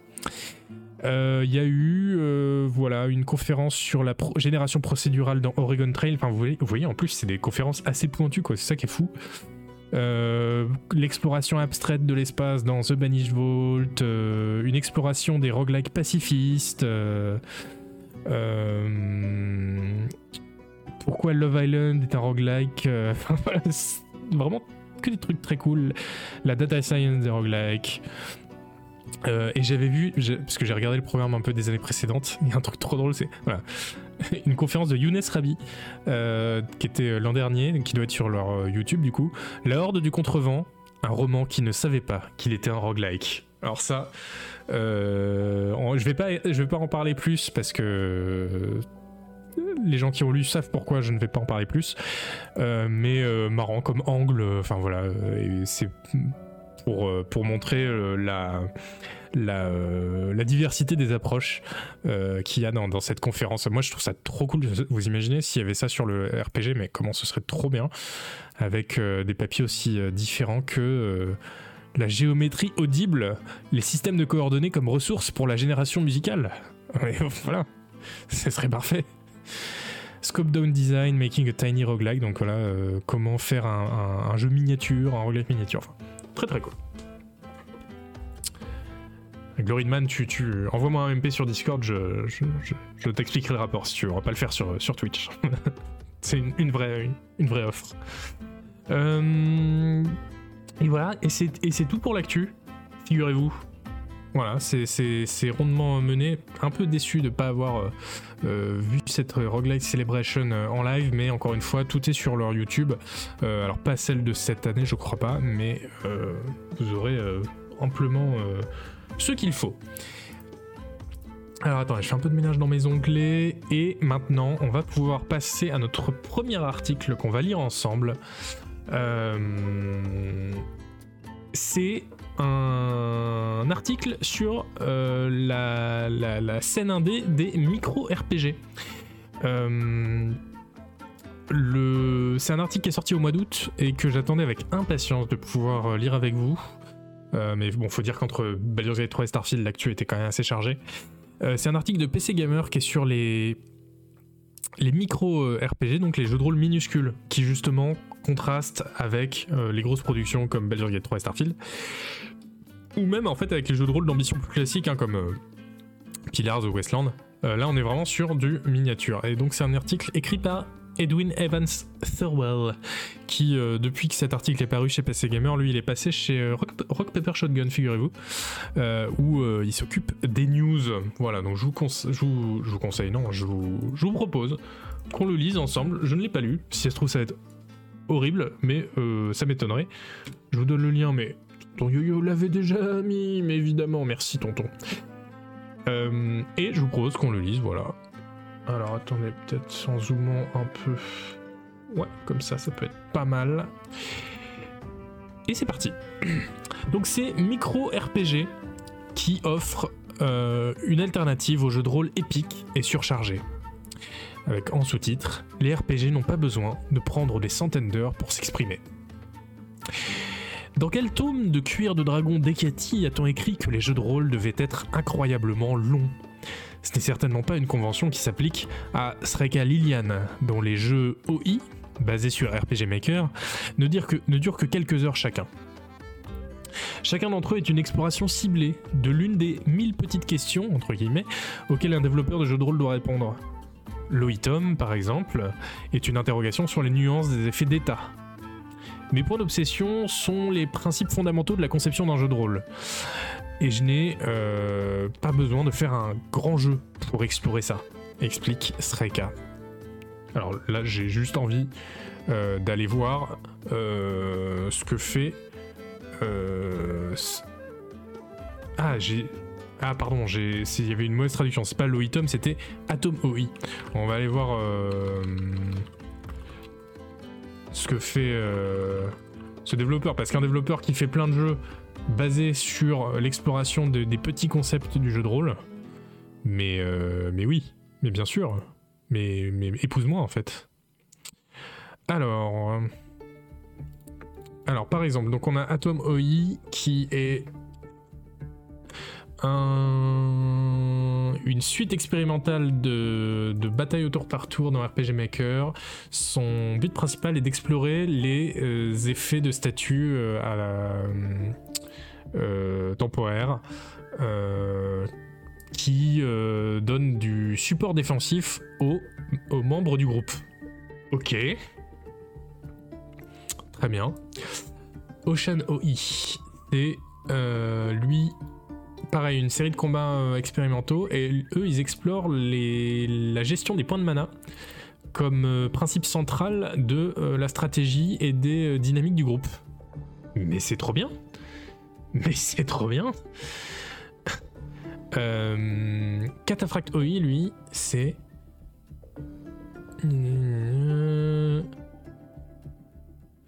Alors lui, c'est pas dit aussi explicitement, mais ça a l'air d'être euh, d'explorer un peu la notion de chronométrage, hein, j'ai l'impression. Ok, et eh bah très cool. Et RPG Maker, c'est tellement parfait pour faire euh, une, une, série de petits jeux comme ça. trop bien. Revenons à notre article. Une fois que vous aurez terminé les jeux OI, vous pourrez passer à Fallen Star de Jetstorm 4 euh, ou à Facets de John Tyre, deux productions plus laborieuses mais tout aussi dynamiques, qui sont présentées comme euh, le point culminant d'histoires fantastiques plus longues et inédites.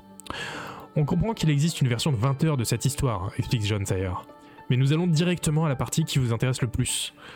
Ou si vous voulez quelque chose de plus ésotérique, Hylix, une escapade en claymation, donc euh, animation de, d'argile, euh, pâte je sais pas quoi, de Mason Lindros, qui est virtuellement impressionnante mais concise. Ou, pour une touche de romantisme, vous pouvez essayer Get in the Car Loser, le jeu de rôle lesbien trépidant de Christine Love, conceptrice de Lady Killer in a Bind. On en a déjà parlé plein de fois dans l'émission. Euh, trop trop bien tout ce que fait Christine Love. Get in the Car Loser, visuellement c'est incroyable, même si apparemment le jeu n'est pas non plus euh, euh, dingo en termes de mécanique, mais un road trip lesbien vraiment très cool. Donc je reviens à l'article. Voilà, Getting the Car Loser qui raconte une grande partie de son histoire sur la banquette arrière d'une décapotable rose roulant à vive allure. Ou encore, pour un jeu à la fois comique et plus sombre, Slimes de City Dreamer, dans lequel vous incarnez un aventurier trouillard qui éradique dans un seul donjon les bestioles les moins menaçantes de Dragon Quest. ok, c'est drôle. La traduction est un peu hasardeuse, mais, mais on, comprend, l'essentiel. Il ne s'agit là que d'un petit échantillon du genre les micro-RPG ou capsules RPG qui vont des expériences poétiques ciselées, euh, chirurgicales, réalisées avec des outils gratuits tels que RPG Maker ou Game Maker, à euh, des jeux commerciaux indépendants un peu plus volumineux qui ressemblent parfois à des éditions de à des, fan games, euh, des éditions de fans impitoyablement efficaces de RPG à grand succès les micro-RPG sont euh, du pain béni pour les fans du genre qui n'ont plus le temps de s'adonner aux jeux auxquels ils jouaient en boucle lorsqu'ils étaient enfants. Mais même si vous êtes un joueur invétéré de Dragon Age et que vous avez des semaines devant vous, ces jeux valent la peine pour la façon dont ils se concentrent et révèlent des choses euh, sur les mastodontes dont ils s'inspirent. C'est intéressant cet angle de dire c'est pas seulement une question de euh, d'ambition du développeur qui doit être réaliste parce que le mec est tout seul dans son garage, etc. C'est aussi que de nos jours, il y a plein de gens qui ont plus le temps pour les RPG qui font 300 heures. Qui ici a fini Baldur's Gate 3 Alors bon, ça va pas être représentatif parce qu'on est sur une, émission sur les jeux de rôle, donc j'imagine bien que vous êtes nombreux à avoir fini Baldur's Gate 3, mais aussi plein de gens qui l'ont, qui, ont pas eu, soit qui n'ont pas eu le temps d'aller au bout, soit qu'on voilà que la vie a rattrapé avant qu'ils aillent euh, au bout des 110 euh, heures, disons, de, jeu euh, de Gate 3. Il est difficile de dire à quel moment les RPG ont été associés à une longueur exténuante. En partie parce que le terme RPG est devenu extrêmement élastique. Donc ça, on va en reparler plus tard dans l'émission. S'étendant de Elden Rings à Borderlands, en passant par Persona 4 et Skyrim. Les principaux freins à la longueur des jeux sont des facteurs pratiques, voilà, c'est ce que je disais. La taille de l'équipe et le budget, les délais de production et l'accès aux bons outils. Mais euh, Bill Steinberg, l'un des membres de The Boyd Games, le développeur de Cosmic Star Heroine, fait également remonter l'attente d'un nombre d'heures considérable à l'ère de la PlayStation originale et à l'essor des RPG en mode FMV, tels que Final Fantasy VII. Donc pour lui, ce serait là qu'il y a le, péché originel de la longueur démesurée des, des jeux de rôle.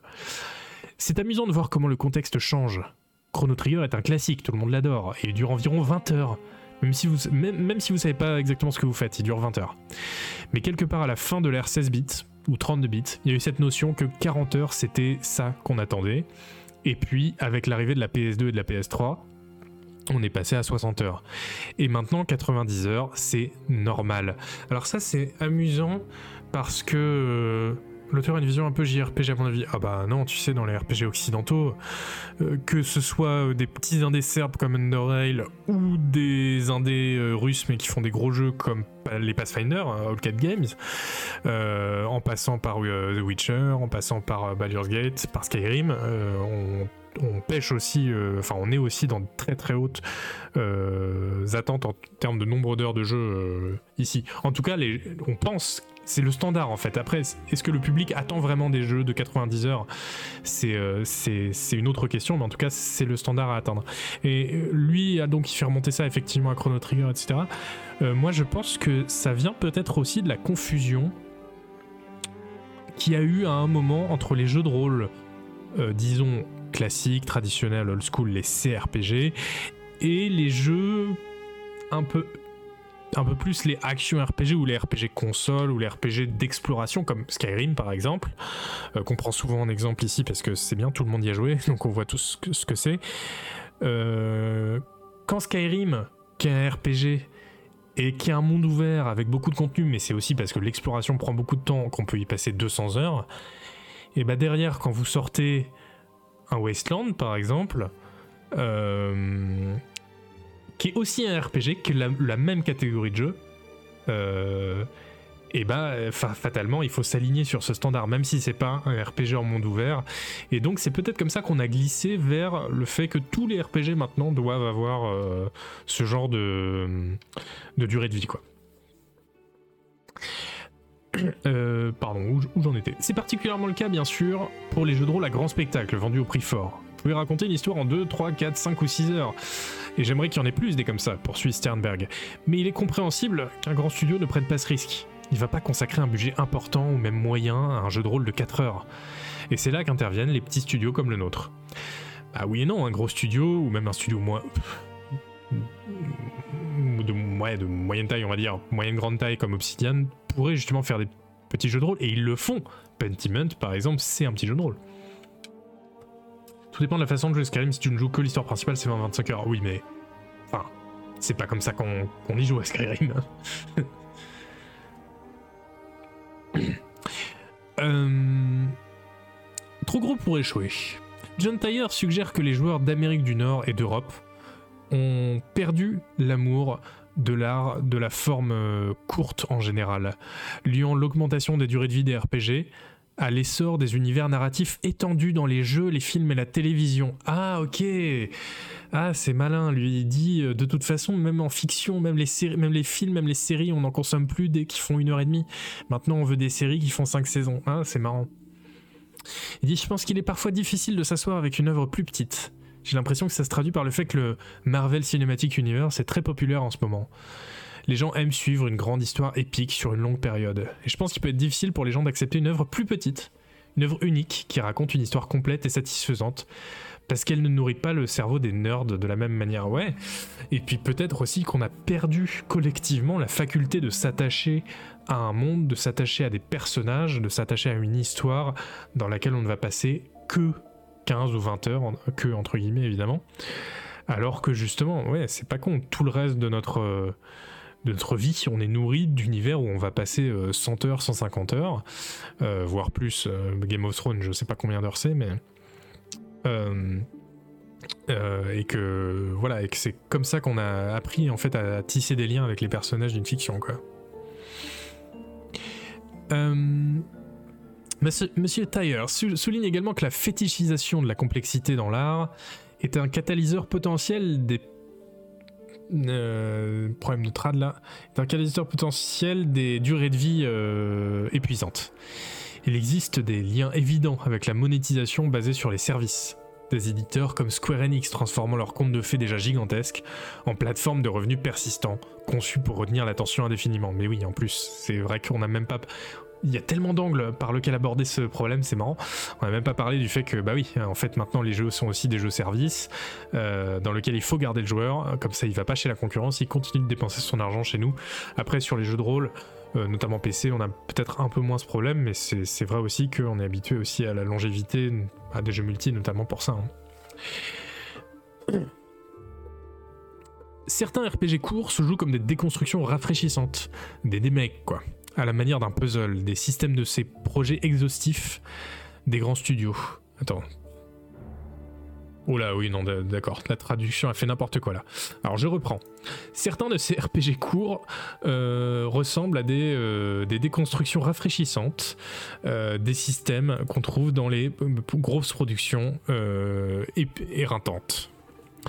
Le merveilleux cataphracte OI de Straeka, on l'a vu tout à l'heure, est une méditation sur le temps à l'intérieur et à l'extérieur des combats. Ok, c'est ce que j'avais vu. Quatre aventuriers envahissent une forteresse pour briser une boucle temporelle, une prémisse qui alimente les batailles dont les participants sont effectivement suspendus hors du temps, et donc invulnérables, à moins d'être forcés à entrer dans la mêlée. À l'origine du projet, Sraaka bricolait sans, but précis un nouveau système de déplacement. Entrez dans une pièce et votre groupe s'y promène et s'y déploie dans une sorte de caractérisation croustillante. Pas sûr de la trad là. J'ai fini par m'absenter pendant un an. Puis je suis revenu en me disant que j'avais quelques éléments et que je voulais en faire quelque chose. Il s'agissait donc de savoir ce que je pouvais faire avec les pièces que j'avais déjà placées au hasard sur le plateau, plutôt que de faire une expérience approfondie et intentionnelle. Et avec un très beau screenshot de, de Get in the Car Loser, pendant que je lis un peu vos commentaires avant de continuer à lire l'article.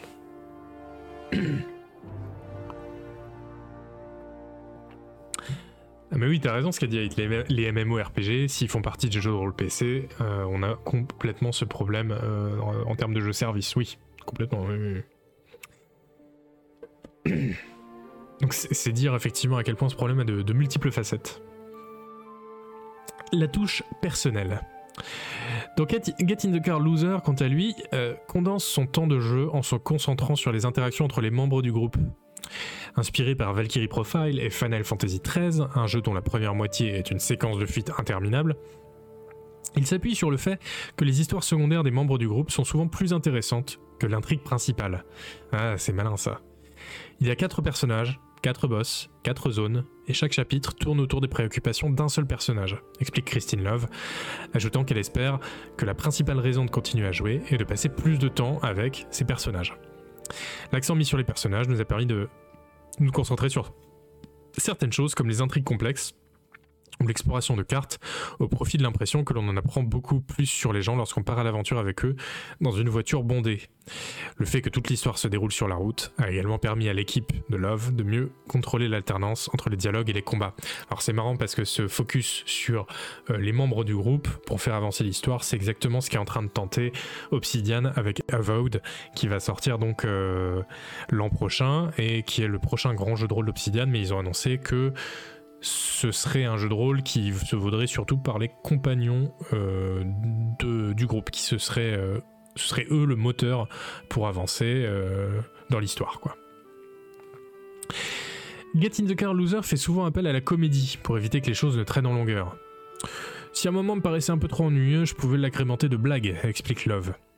De nombreux micro-RPG sont des comédies ou des parodies d'ailleurs. Magic Wand de Thick Atamites et Undertale de Toby Fox en sont deux exemples précurseurs. The Void, en particulier, a profité du développement de jeux de rôle avec une certaine dose d'humour. Lorsque nous avons créé Toulouse Save the World, les jeux humoristiques étaient plutôt rares, explique Sternberg. Il y avait un vide sur le marché, nous voulions donc attirer l'attention et nous divertir avec l'histoire de cette façon, car nous savions que nous ne faisions pas une énorme épopée de 40 heures. Cosmic Star Heroine, quant à lui, est une parodie plus sérieuse du cinéma d'espionnage, un autre type d'histoire qui met l'accent sur la rapidité. Au lieu d'un drame spatial à la Mass Effect, nous voulions faire une histoire à la James Bond, où le rythme est rapide et où euh, et l'on est sous couverture la moitié du temps. Il y a tout un scénario où on se rend à un dîner sous un déguisement. Et euh, ce qui, euh, ce qui, un, autre exemple qu'on aurait pu citer, puisqu'on parle de micro RPG humoristique, difficile de pas penser à West of Losing euh, qui est une série de RPG euh, en, noir et blanc, en stick figure, enfin vraiment dessiné avec les pieds, euh, mais qui sont ultra drôles et qui sont, voilà, pareil, qui durent pas 40 heures. Hein. Je l'ai trouvé long, West of Nothing. Ah bon, vraiment? Ok. Bah pourtant, je sais pas combien de temps c'est, mais c'est rapide. Hein.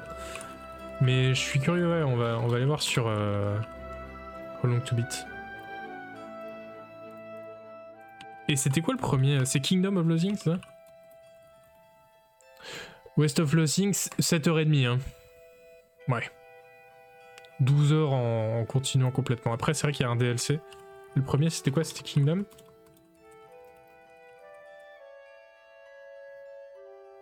Ah bah il est même pas, il est même pas référencé tellement, euh, tellement c'est un micro RPG. Faut pas être trop micro, attention. Si tu es micro au point d'être euh, pas référencé sur Long to Beat, tu es allé trop loin dans le micro. Faut aller plus vers le macro maintenant. Euh, tout ça ne veut pas dire que les RPG en forme courte ne peuvent pas explorer des thèmes plus sombres. Euh, Facets de Tyres, par exemple, a commencé comme un hommage au, donjon, au boss de donjon des premiers Final Fantasy. Mais il s'est transformé en un récit difficile et très personnel sur un groupe d'inquisiteurs plongeant dans les rêves et réécrivant la personnalité de quelqu'un. Waouh, deep, ok. Trop micro, t'es remboursable. Oui, c'est ça, faut, faut, que tu dépasses la barre des deux heures. Hein. Sinon, euh, tu te fais pas d'argent sur Steam.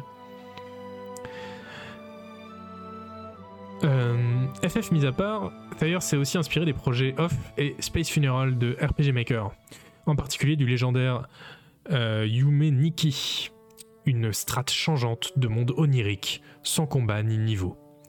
Il représente ces sentiments vraiment bruts et laids presque uniquement par le biais de la conception de cartes de RPG, et ça me fascine. Je me suis dit, et si vous exploriez un cerveau qui est explicitement un espace psychologique? Et si ces boss étaient des éléments de cette personnalité? J'étais dans une sorte de d'espace sombre en créant ce jeu. C'était la fin de mon mariage, j'étais en train de divorcer, et mon cerveau s'est mis à suivre une thérapie de conversion, et à raconter cette histoire euh, tragique, laide et triste. Waouh! Mais euh, c'est incroyable ce qu'il raconte là sur les exemples de RPG un peu expérimentaux où on explore des mondes euh, qui sont en fait dans le cerveau de quelqu'un et tout. Enfin, ça me fait penser qu'il y a tellement de jeux de rôle. Enfin qu'on connaît pas. Et enfin voilà, je, rejoins un peu Philippe et Pépé là. Je vais faire mon Philippe et Pépé, voilà. Je vais dire, euh, faudrait peut-être arrêter de parler euh, de Starfield et parler peut-être un peu plus de ces, de ces jeux de rôle. Ça donne tellement envie de voir ces exemples. Mais oui, carrément, carrément. Mais on peut, on peut aller voir euh, ce dont il parle là, le, ce que fait Humaniki.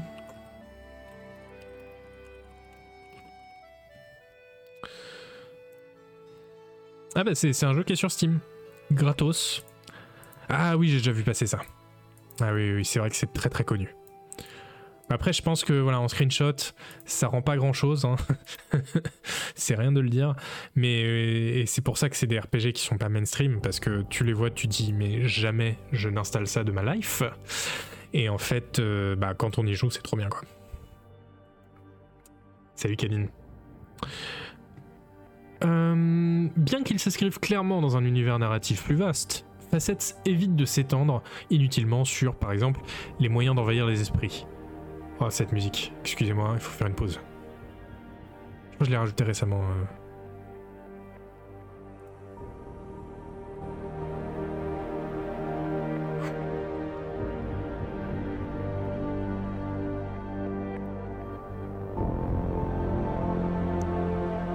Juste incroyable comme, euh, comme BO. Euh. Michael, Michael McCann, le compositeur.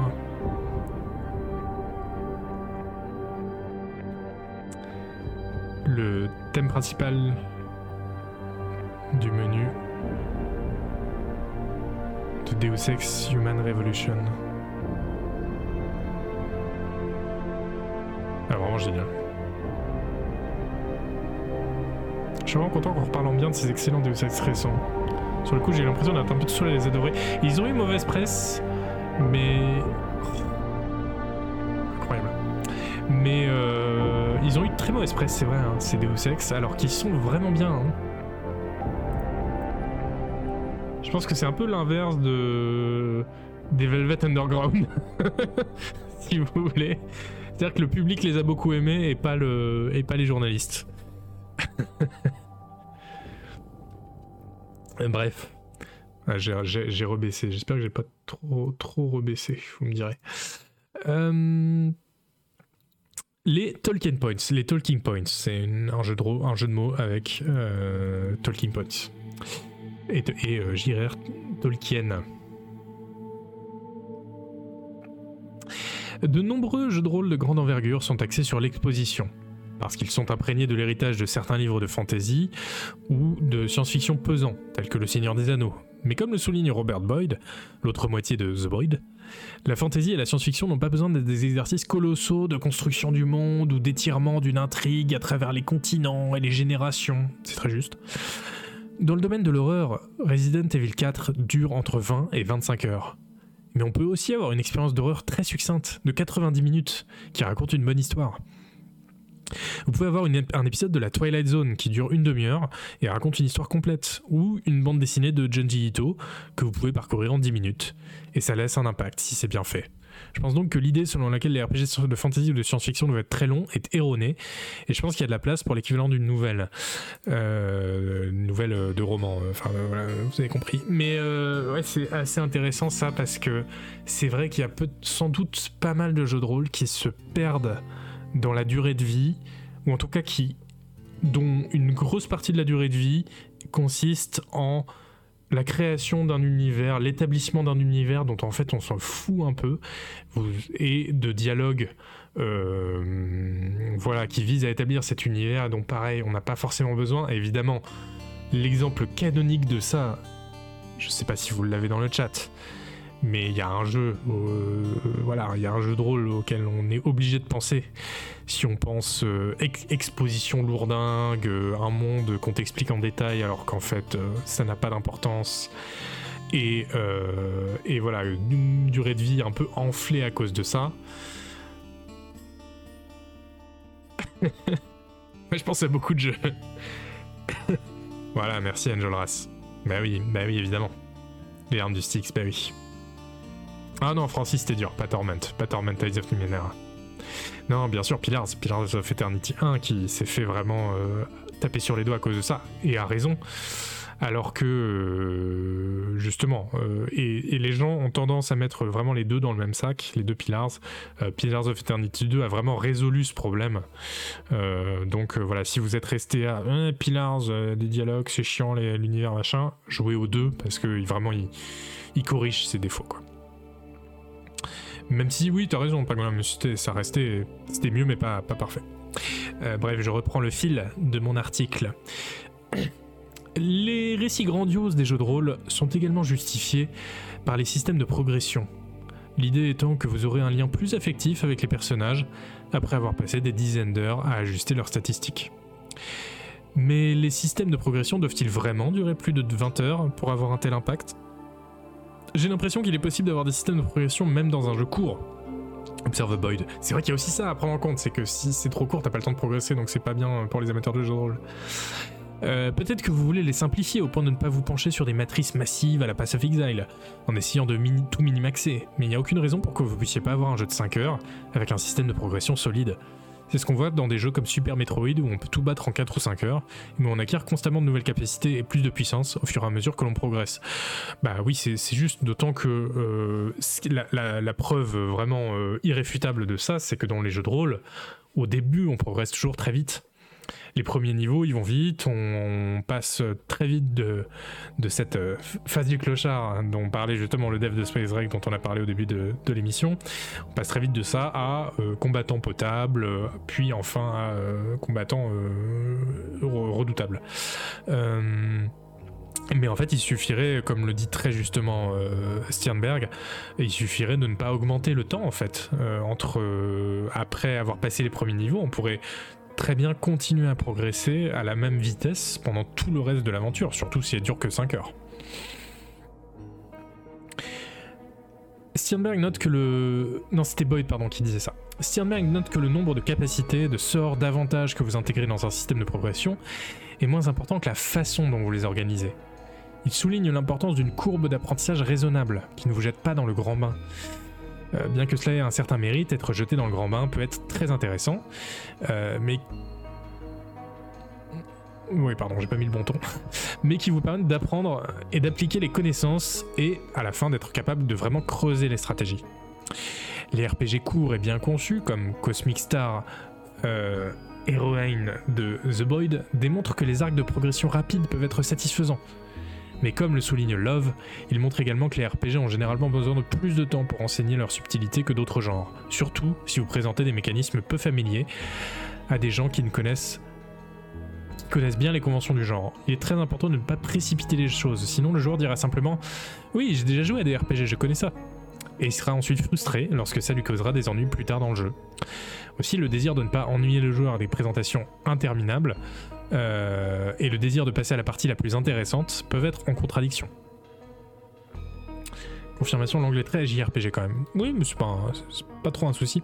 Euh, par contre, l'article est long, ce qui est très bien. D'habitude, les jeux de rôle, on leur laisse pas du tout autant d'espace, donc je suis ravi. Euh, mais je pense qu'on fera pas le. Enfin, après cet euh, article, il y a un autre sujet dont je voudrais parler sur le jeu de rôle. Et après, il y avait encore un autre article que j'avais prévu sur les experts qui parlent de Baldur's Gate 3. Celui-là, je pense qu'on le fera la prochaine émission. voilà. Parce que j'ai déjà mal à la gorge. euh. L'expérience n'est pas nécessaire. Sreka affirme que les fins de partie léthargiques sont le symptôme le plus évident de l'hypertrophie des jeux de rôle, même s'il est évident qu'elles font appel au grinding. La nouveauté est en partie ce qui permet de réduire la friction des batailles au début du jeu. Et il est courant de ne pas introduire grand chose dans la dernière partie, même si certains RPG qui mélangent les choses sont à mon avis très intéressants. The Seventh Saga pour euh, Super NES vous donne des objets que vous pouvez utiliser à l'infini, et qui peuvent restaurer vos points de vie en combat et vous donnent de puissants buffs qui sont presque nécessaires à votre survie.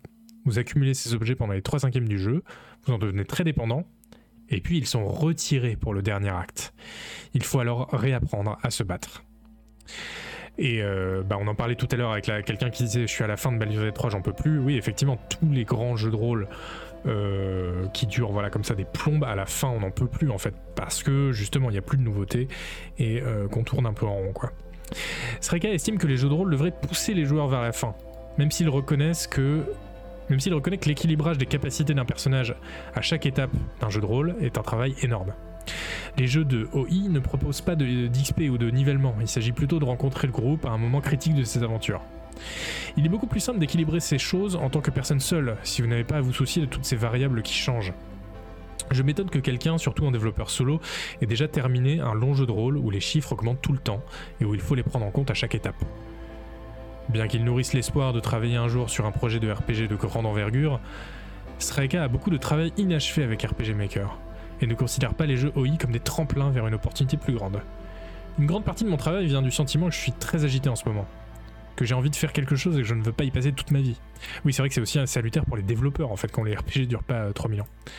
Euh, exactement, c'est la BO de Outer Wilds parce que Spotify fait encore un truc très énervant qu'il fait, euh, qu'il fait de, plus en plus maintenant. C'est devenu automatique, c'est que à la fin d'une playlist, il te lit d'autres trucs euh, qu'il pense sont intéressants. Pour le coup, la BO de Outer Wilds est très bien, mais c'était pas un jeu de rôle. Donc on va revenir à The Brass Citadel de Justin Bell pour la BO de Pillars of Eternity 2, Deadfire. Et je pense que j'ai réglé le problème en le mettant sur un, en repeat. De même, Thayer ne considère pas Facets comme le prélude à un projet plus vaste et plus commercial. Merci Buzzerman, et eh ben coucou en replay alors.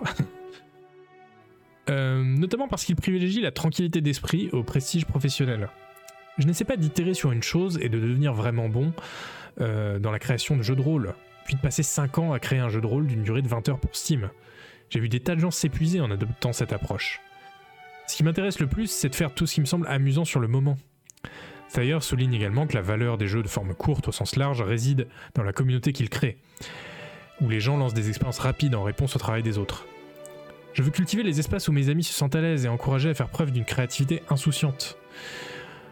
On pourrait dire que les RPG ont tendance à être gargantuesques, et non pas euh, parce que leur créateur associe l'investissement en temps au plaisir, mais parce qu'ils mettent un point d'honneur à abriter de nombreuses expériences différentes, des mini-jeux farfelus au scénario, tels que les donjons à énigmes en passant par les systèmes qui constituent les combats. Plutôt que des épopées, il est peut-être plus sain de les considérer comme quelque chose qui s'apparente aux espoirs de Thayer pour la scène des jeux de forme courte, c'est-à-dire une collection animée d'expériences rassemblées au cours de l'exploration d'un monde. Les micro-RPG peuvent s'opposer au travail de fond qu'ils impliquent, mais ils ne sont pas en contradiction avec cette philosophie. Ils donnent simplement à certains de ces éléments un peu plus d'espace pour briller. Euh, très très très bon article de Edwin Evans Thirlwell pour PC Gamer. Merci beaucoup euh, à lui. C'est rare que je lise un long article sur les jeux de rôle tout court et un bon article encore plus. Euh, je suis vraiment ravi, j'espère que ça vous a plu. Alors oui, il y avait une petite longueur dans l'article. Et vous l'avez, vous l'avez, Tontrieux l'a souligné, un article trop long sur sur les jeux trop longs, c'est méta. Euh, mais euh, mais euh, très très cool, très très cool. Et effectivement, il y a plein plein de de facettes en fait à ce problème, à cette, cet aspect de pourquoi les jeux de rôle sont trop longs et qu'est-ce qu'on peut faire avec des jeux de rôle plus courts. est-ce que, surtout, c'est un peu la fin de l'article, est-ce qu'on gagnerait pas à ce que les jeux de rôle soient plus courts euh, des, expériences plus ramassées aussi peut-être qui, qui gagneraient aussi en, en humanité quoi. Enfin bon, je vais pas vous refaire l'article, mais euh, ok, trop bien. Euh, qu'est-ce que je voulais faire? Je ne sais plus. Bah, terminer sur cet article déjà. merci beaucoup encore PC Gamer et peut-être passer à une vidéo cette fois. une vidéo sur comment euh, le RPG est devenu une sauce. Alors j'espère que vous n'avez pas encore vu cette vidéo, même si elle est très bien, mais ça spoilerait l'émission. En fait, on va regarder un, extrait d'une vidéo euh, de Game Next Door, qui est une chaîne euh, très très connue et, assez cool sur le, jeu vidéo, son industrie, etc. et là, ils ont fait une vidéo récemment qui s'appelle Comment le RPG est devenu une sauce. C'est-à-dire quelque chose qu'on met dans tous les autres jeux vidéo. Alors, c'est pas euh, Game Next c'est pas les premiers à faire le parallèle entre le mot RPG et une sauce, une, bouteille de ketchup qu'on mettrait dans n'importe quelle place. C'est un truc que j'avais déjà vu. Euh, mais je trouve que cette vidéo elle résume très bien tous les enjeux en fait de la popularisation euh, des RPG et comment tous les jeux vidéo sont mis à dire RPG. Alors j'ai vu toute la vidéo, je suis pas suis pas d'accord avec tout. Euh, notamment au début, il me semble, je me rappelle plus avec quoi je suis pas d'accord, mais je crois que c'était vers le début. Mais dans l'ensemble, c'est quand même assez intéressant. On va regarder un extrait du coup qui parle, qui correspond à une partie entière de la vidéo, qui est sur, leur sommaire, où ils expliquent principalement justement quelle forme ça peut prendre ce siphonnage des RPG par tous les autres jeux vidéo, parce que je pense que c'est quelque chose dont on n'a pas forcément euh, toujours conscience en fait de quelle forme ça peut prendre. Donc voilà, je vous propose qu'on regarde quelques minutes euh, de ça. Voilà.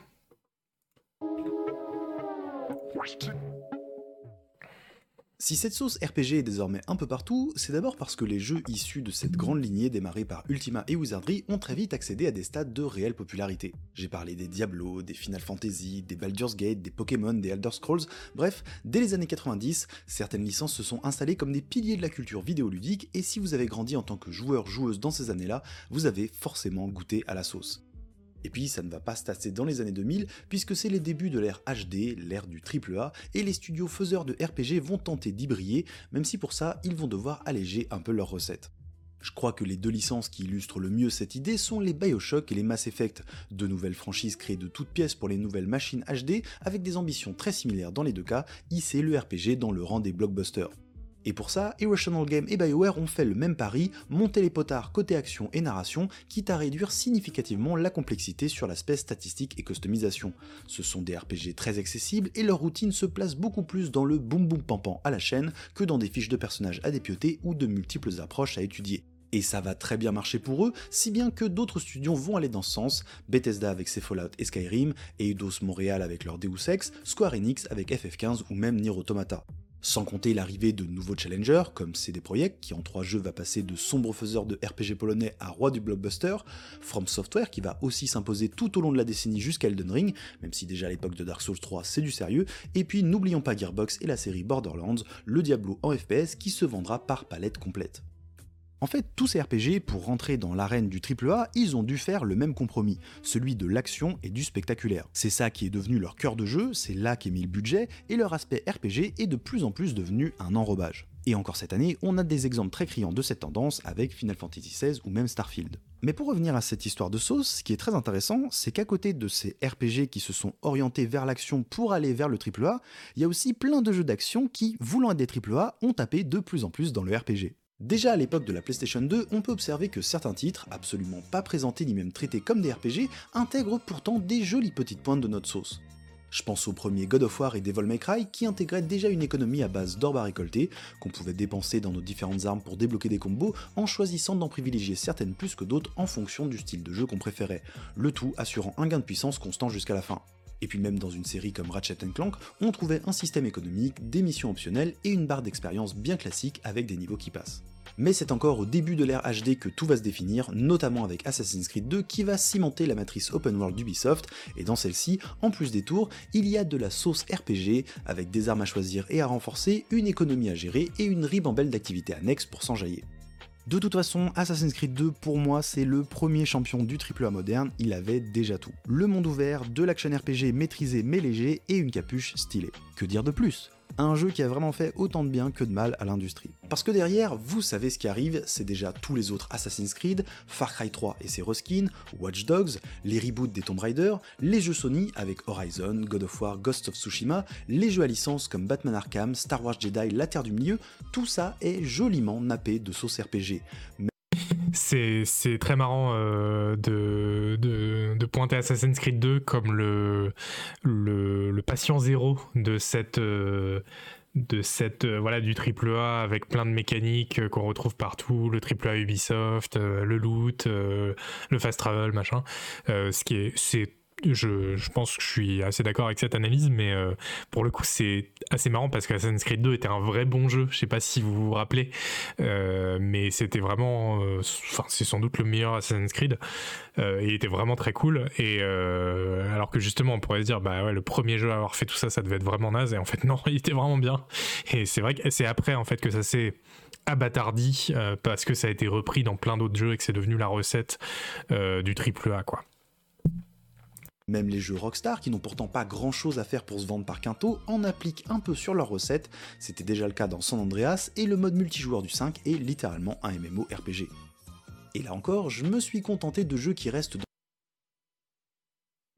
Ouais, faut le dire vite, hein dans le giron de l'open world, mais si vous prenez les Dead Space, les Bayonetta, les reboots de Doom, même dans ces jeux pourtant issus de genres assez marqués, le survival horror, le beat demo, le fast FPS, on y trouve une forme de progression statistique, de customisation et une structure avec des activités optionnelles pour engranger encore plus. Et si on prend la liste des gros jeux sortis cette année, et on est sur une année bien garnie, c'est abusé le nombre d'entre eux qui intègrent ces codes. TOTK, Diablo 4, RE4, Hogwarts Legacy, FF16, Jedi Survivor, Dead Space, Baldur's Gate 3, Forspoken, Wolong, Fire Emblem Engage, Armored Core, Starfield, ça fait beaucoup là non? Et surtout, dans le tas, il y en a qui viennent de lignées traditionnelles du RPG et d'autres qui viennent de genres complètement différents, et pourtant, la sauce est plus ou moins la même. Entre FF16 et Jedi Survivor, dans le design, il n'y en a pas vraiment un qui est plus RPG que l'autre. Du coup, la question qu'on doit se poser maintenant, c'est pourquoi une telle convergence? Pourquoi le RPG se marie Alors j'ai beaucoup de gens qui disent oh là là il met tout dans le même sac, il mélange tout. Euh, alors oui d'un côté effectivement, mais c'est quelques minutes d'une vidéo qu'on fait 32, hein, donc euh, euh, peut-être il faut aller regarder le début de la vidéo pour avoir tout le contexte. Mais justement, je trouve ça très pertinent parce que c'est c'est pertinent de tout mélanger quand le but est de montrer que tout est mélangé en fait. Et c'est ça la démonstration, c'est de montrer à quel point des choses qu'on a siphonnées du RPG, qu'on a pris du RPG pour le mettre ailleurs, du loot, euh, des niveaux, euh, de la progression, des compétences, machin, même des feuilles de perso. Maintenant, il y en a dans les Call of Duty. Euh, justement, c'est le but, c'est de montrer comment tout a été mélangé avec, avec ces mécaniques-là. Donc, ça, moi, ça me choque pas plus que ça pour l'instant, ce, ce raisonnement est-il si bien au AAA La première chose que je pense qu'il faut considérer, c'est que derrière cette appellation AAA, il y a une idée simple mais essentielle, ce sont des jeux qui par nature coûtent beaucoup d'argent. Et pour être plus proche de la réalité, qui coûtent de plus en plus d'argent. Les coûts de production n'ont cessé d'augmenter avec d'une part des équipes de plus en plus larges, sur des projets qui sont menés par plusieurs centaines de personnes en interne, et ça peut monter. Non, euh, du coup, euh, bah, je me sens responsable parce que je vous montre un extrait qui est au milieu de la vidéo et que vous l'interprétez de travers, donc euh, voilà.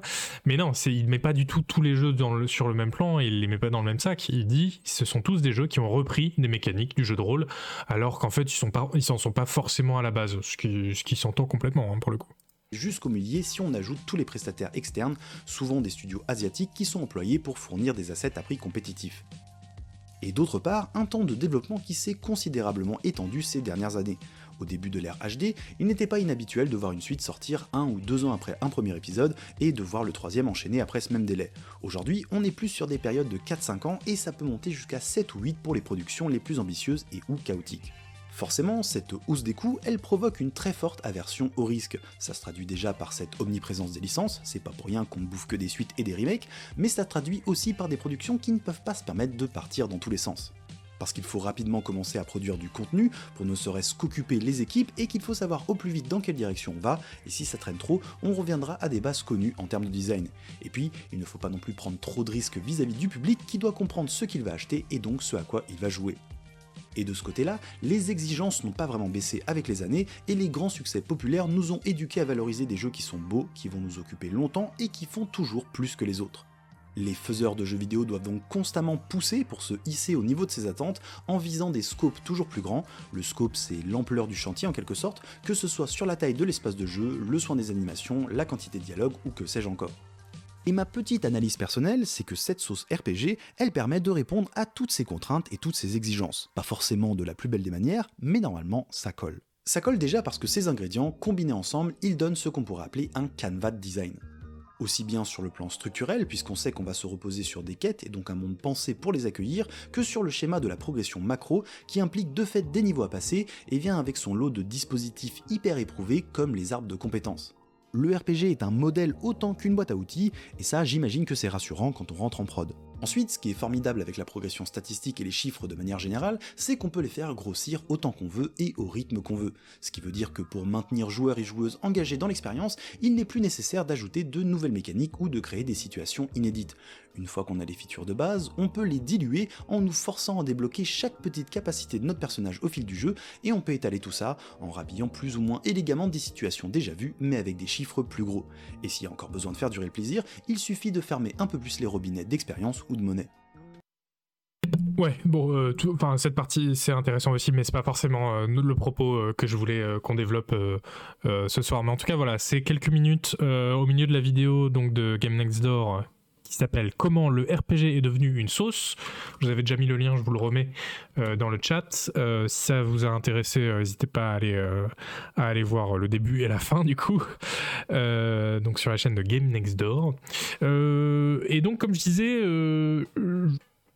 je, suis pas d'accord avec tout, mais je trouve que elle explique très bien euh, comment le RPG voilà, s'est fait piller de ses mécanismes pour les donner à d'autres jeux, euh, pour les rendre meilleurs. Et justement, parce que, bah, et c'est ce que disait euh, Pingolin, qui disait, bah, c'est peut-être juste que les jeux de rôle ont eu l'idée avant les autres de ces mécaniques qui fonctionnent quand même bien. Et justement, c'est abordé dans la vidéo. voilà, on dit que, bon, bah oui, les gens, les, autres jeux ont pris les mécanismes des RPG, mais pas parce qu'il fallait copier les RPG, parce que c'est des mécanismes, la progression, le loot, etc., bah, qui sont euh, efficaces, quoi, et qui donnent des bons jeux vidéo. Euh, euh, mais euh, voilà, j'ai trouvé intéressant aussi qu'ils expliquent, euh, enfin toute la partie qu'on a vue d'ailleurs où ils expliquent que, que c'est aussi que les joueurs, à force, les joueurs sont familiers des mécaniques de RPG et donc bah, ça permet d'avoir des mécaniques qui sont efficaces, qu'on n'a pas à expliquer aux joueurs, qui sont même attendues par les joueurs, qui ne les effraient pas et donc bah, il faut aussi les avoir dans, dans un jeu quoi. Et c'est vrai qu'il y a plein de jeux dans lesquels on voit que ces, mécanismes, ces systèmes ont été rentrés au chausse-pied parce que bah, il fallait du loot, il fallait des trucs. Enfin, quand on voit euh, du loot qui a des niveaux dans les Assassin's Creed récents, là, c'est juste euh, aberrant. Et ça se voit que c'est là juste parce que, bah, allez, c'est bien, ça va faire de l'engagement, quoi. Et euh, bah justement, Scalgate, cette vidéo, elle a quand même une vertu très, très bien que, que j'ai beaucoup appréciée, c'est que elle illustre bien pourquoi essayer de définir les RPG grâce à leur mécanique c'est une impasse complète. Parce que ces mécaniques, elles sont aussi ailleurs du coup. Et que, euh, par conséquent, elles ne peuvent pas résumer ce qu'est euh, un RPG. Et on se rappelle, évidemment, du coup, en disant ça, des gens qui pensent que Disco Elysium n'est pas un jeu de rôle parce qu'il n'y a pas de combat. Euh, c'est voilà. Donc c'est un bon rappel que la prochaine fois qu'on voudra définir le RPG, bah, peut-être que on pourra se fonder sur d'autres critères que les trucs qu'il y a aussi dans tous les autres genres de jeux maintenant, quoi. Et puis, définition du RPG épisode 2, exactement. C'est ce qu'on avait nous-mêmes prouvé dans un débat. Bah oui, lors, du premier kétamine, il me semble. Hein. Et euh, ça pose, euh, voilà. Euh, alors, je, je sais plus s'ils en parlent dans la vidéo, mais bon, c'est un problème dont on parle souvent ici. Le fait que euh, le voilà non seulement les autres genres de jeux ont pillé les mécanismes du RPG mais ils ont pillé aussi son nom. Et maintenant euh, ils s'appellent des RPG et vous faisiez très justement la distinction dans le chat en disant au début ah là là mais pourquoi il dit Bioshock euh, Borderlands c'est des RPG c'est pas des jeux qui sont vendus comme des RPG non effectivement. Mais maintenant on est à un stade où clairement si euh, Borderlands ou Bioshock sortait pour la première fois aujourd'hui, les, devs diraient c'est un mélange de RPG, de FPS, euh, voilà. Et bon, c'est très problématique. Enfin, moi en tant que, enfin moi je, m'intéresse beaucoup au, langage et euh, voilà, ce fait de plus pouvoir nommer les choses parce que les termes ont été trop dilués, trop galvaudés, ça me fait assez peur. malheureusement, ça me, ça me, ça m'attriste beaucoup vu que c'est mon genre de prédilection qui se fait euh, piller et galvauder euh, de cette façon, quoi. Alors qu'on sait tout ce que Disco n'est pas un RPG parce que les textes sont trop longs. Bah, c'est plus ou moins l'argument. Hein.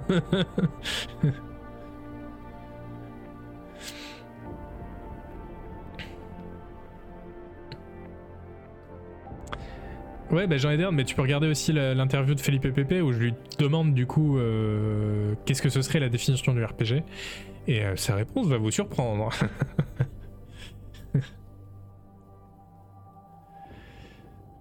oui, bah c'est ça ce qu'il a dit. C'est toutes ces toutes ces tournures qu'on a trouvées, action RPG, RPG narratif, où tu vois très bien qu'en fait ça va être un jeu narratif et qu'en fait ça va être un jeu d'action et pas, un RPG avec de l'action. Ce qui est dommage parce que action RPG, à une époque, quand ça a été créé, quand.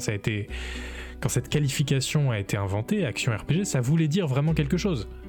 C'était un RPG où l'habileté du joueur compte aussi en plus de celle de son euh, personnage. Alors qu'à la base, l'idée d'un jeu, de rôle, et notamment d'un jeu de rôle sur table, qui est de là, que viennent les CRPG, euh, c'est que l'habileté du joueur ne compte pas du tout. C'est seulement l'habileté du personnage qui entre en compte.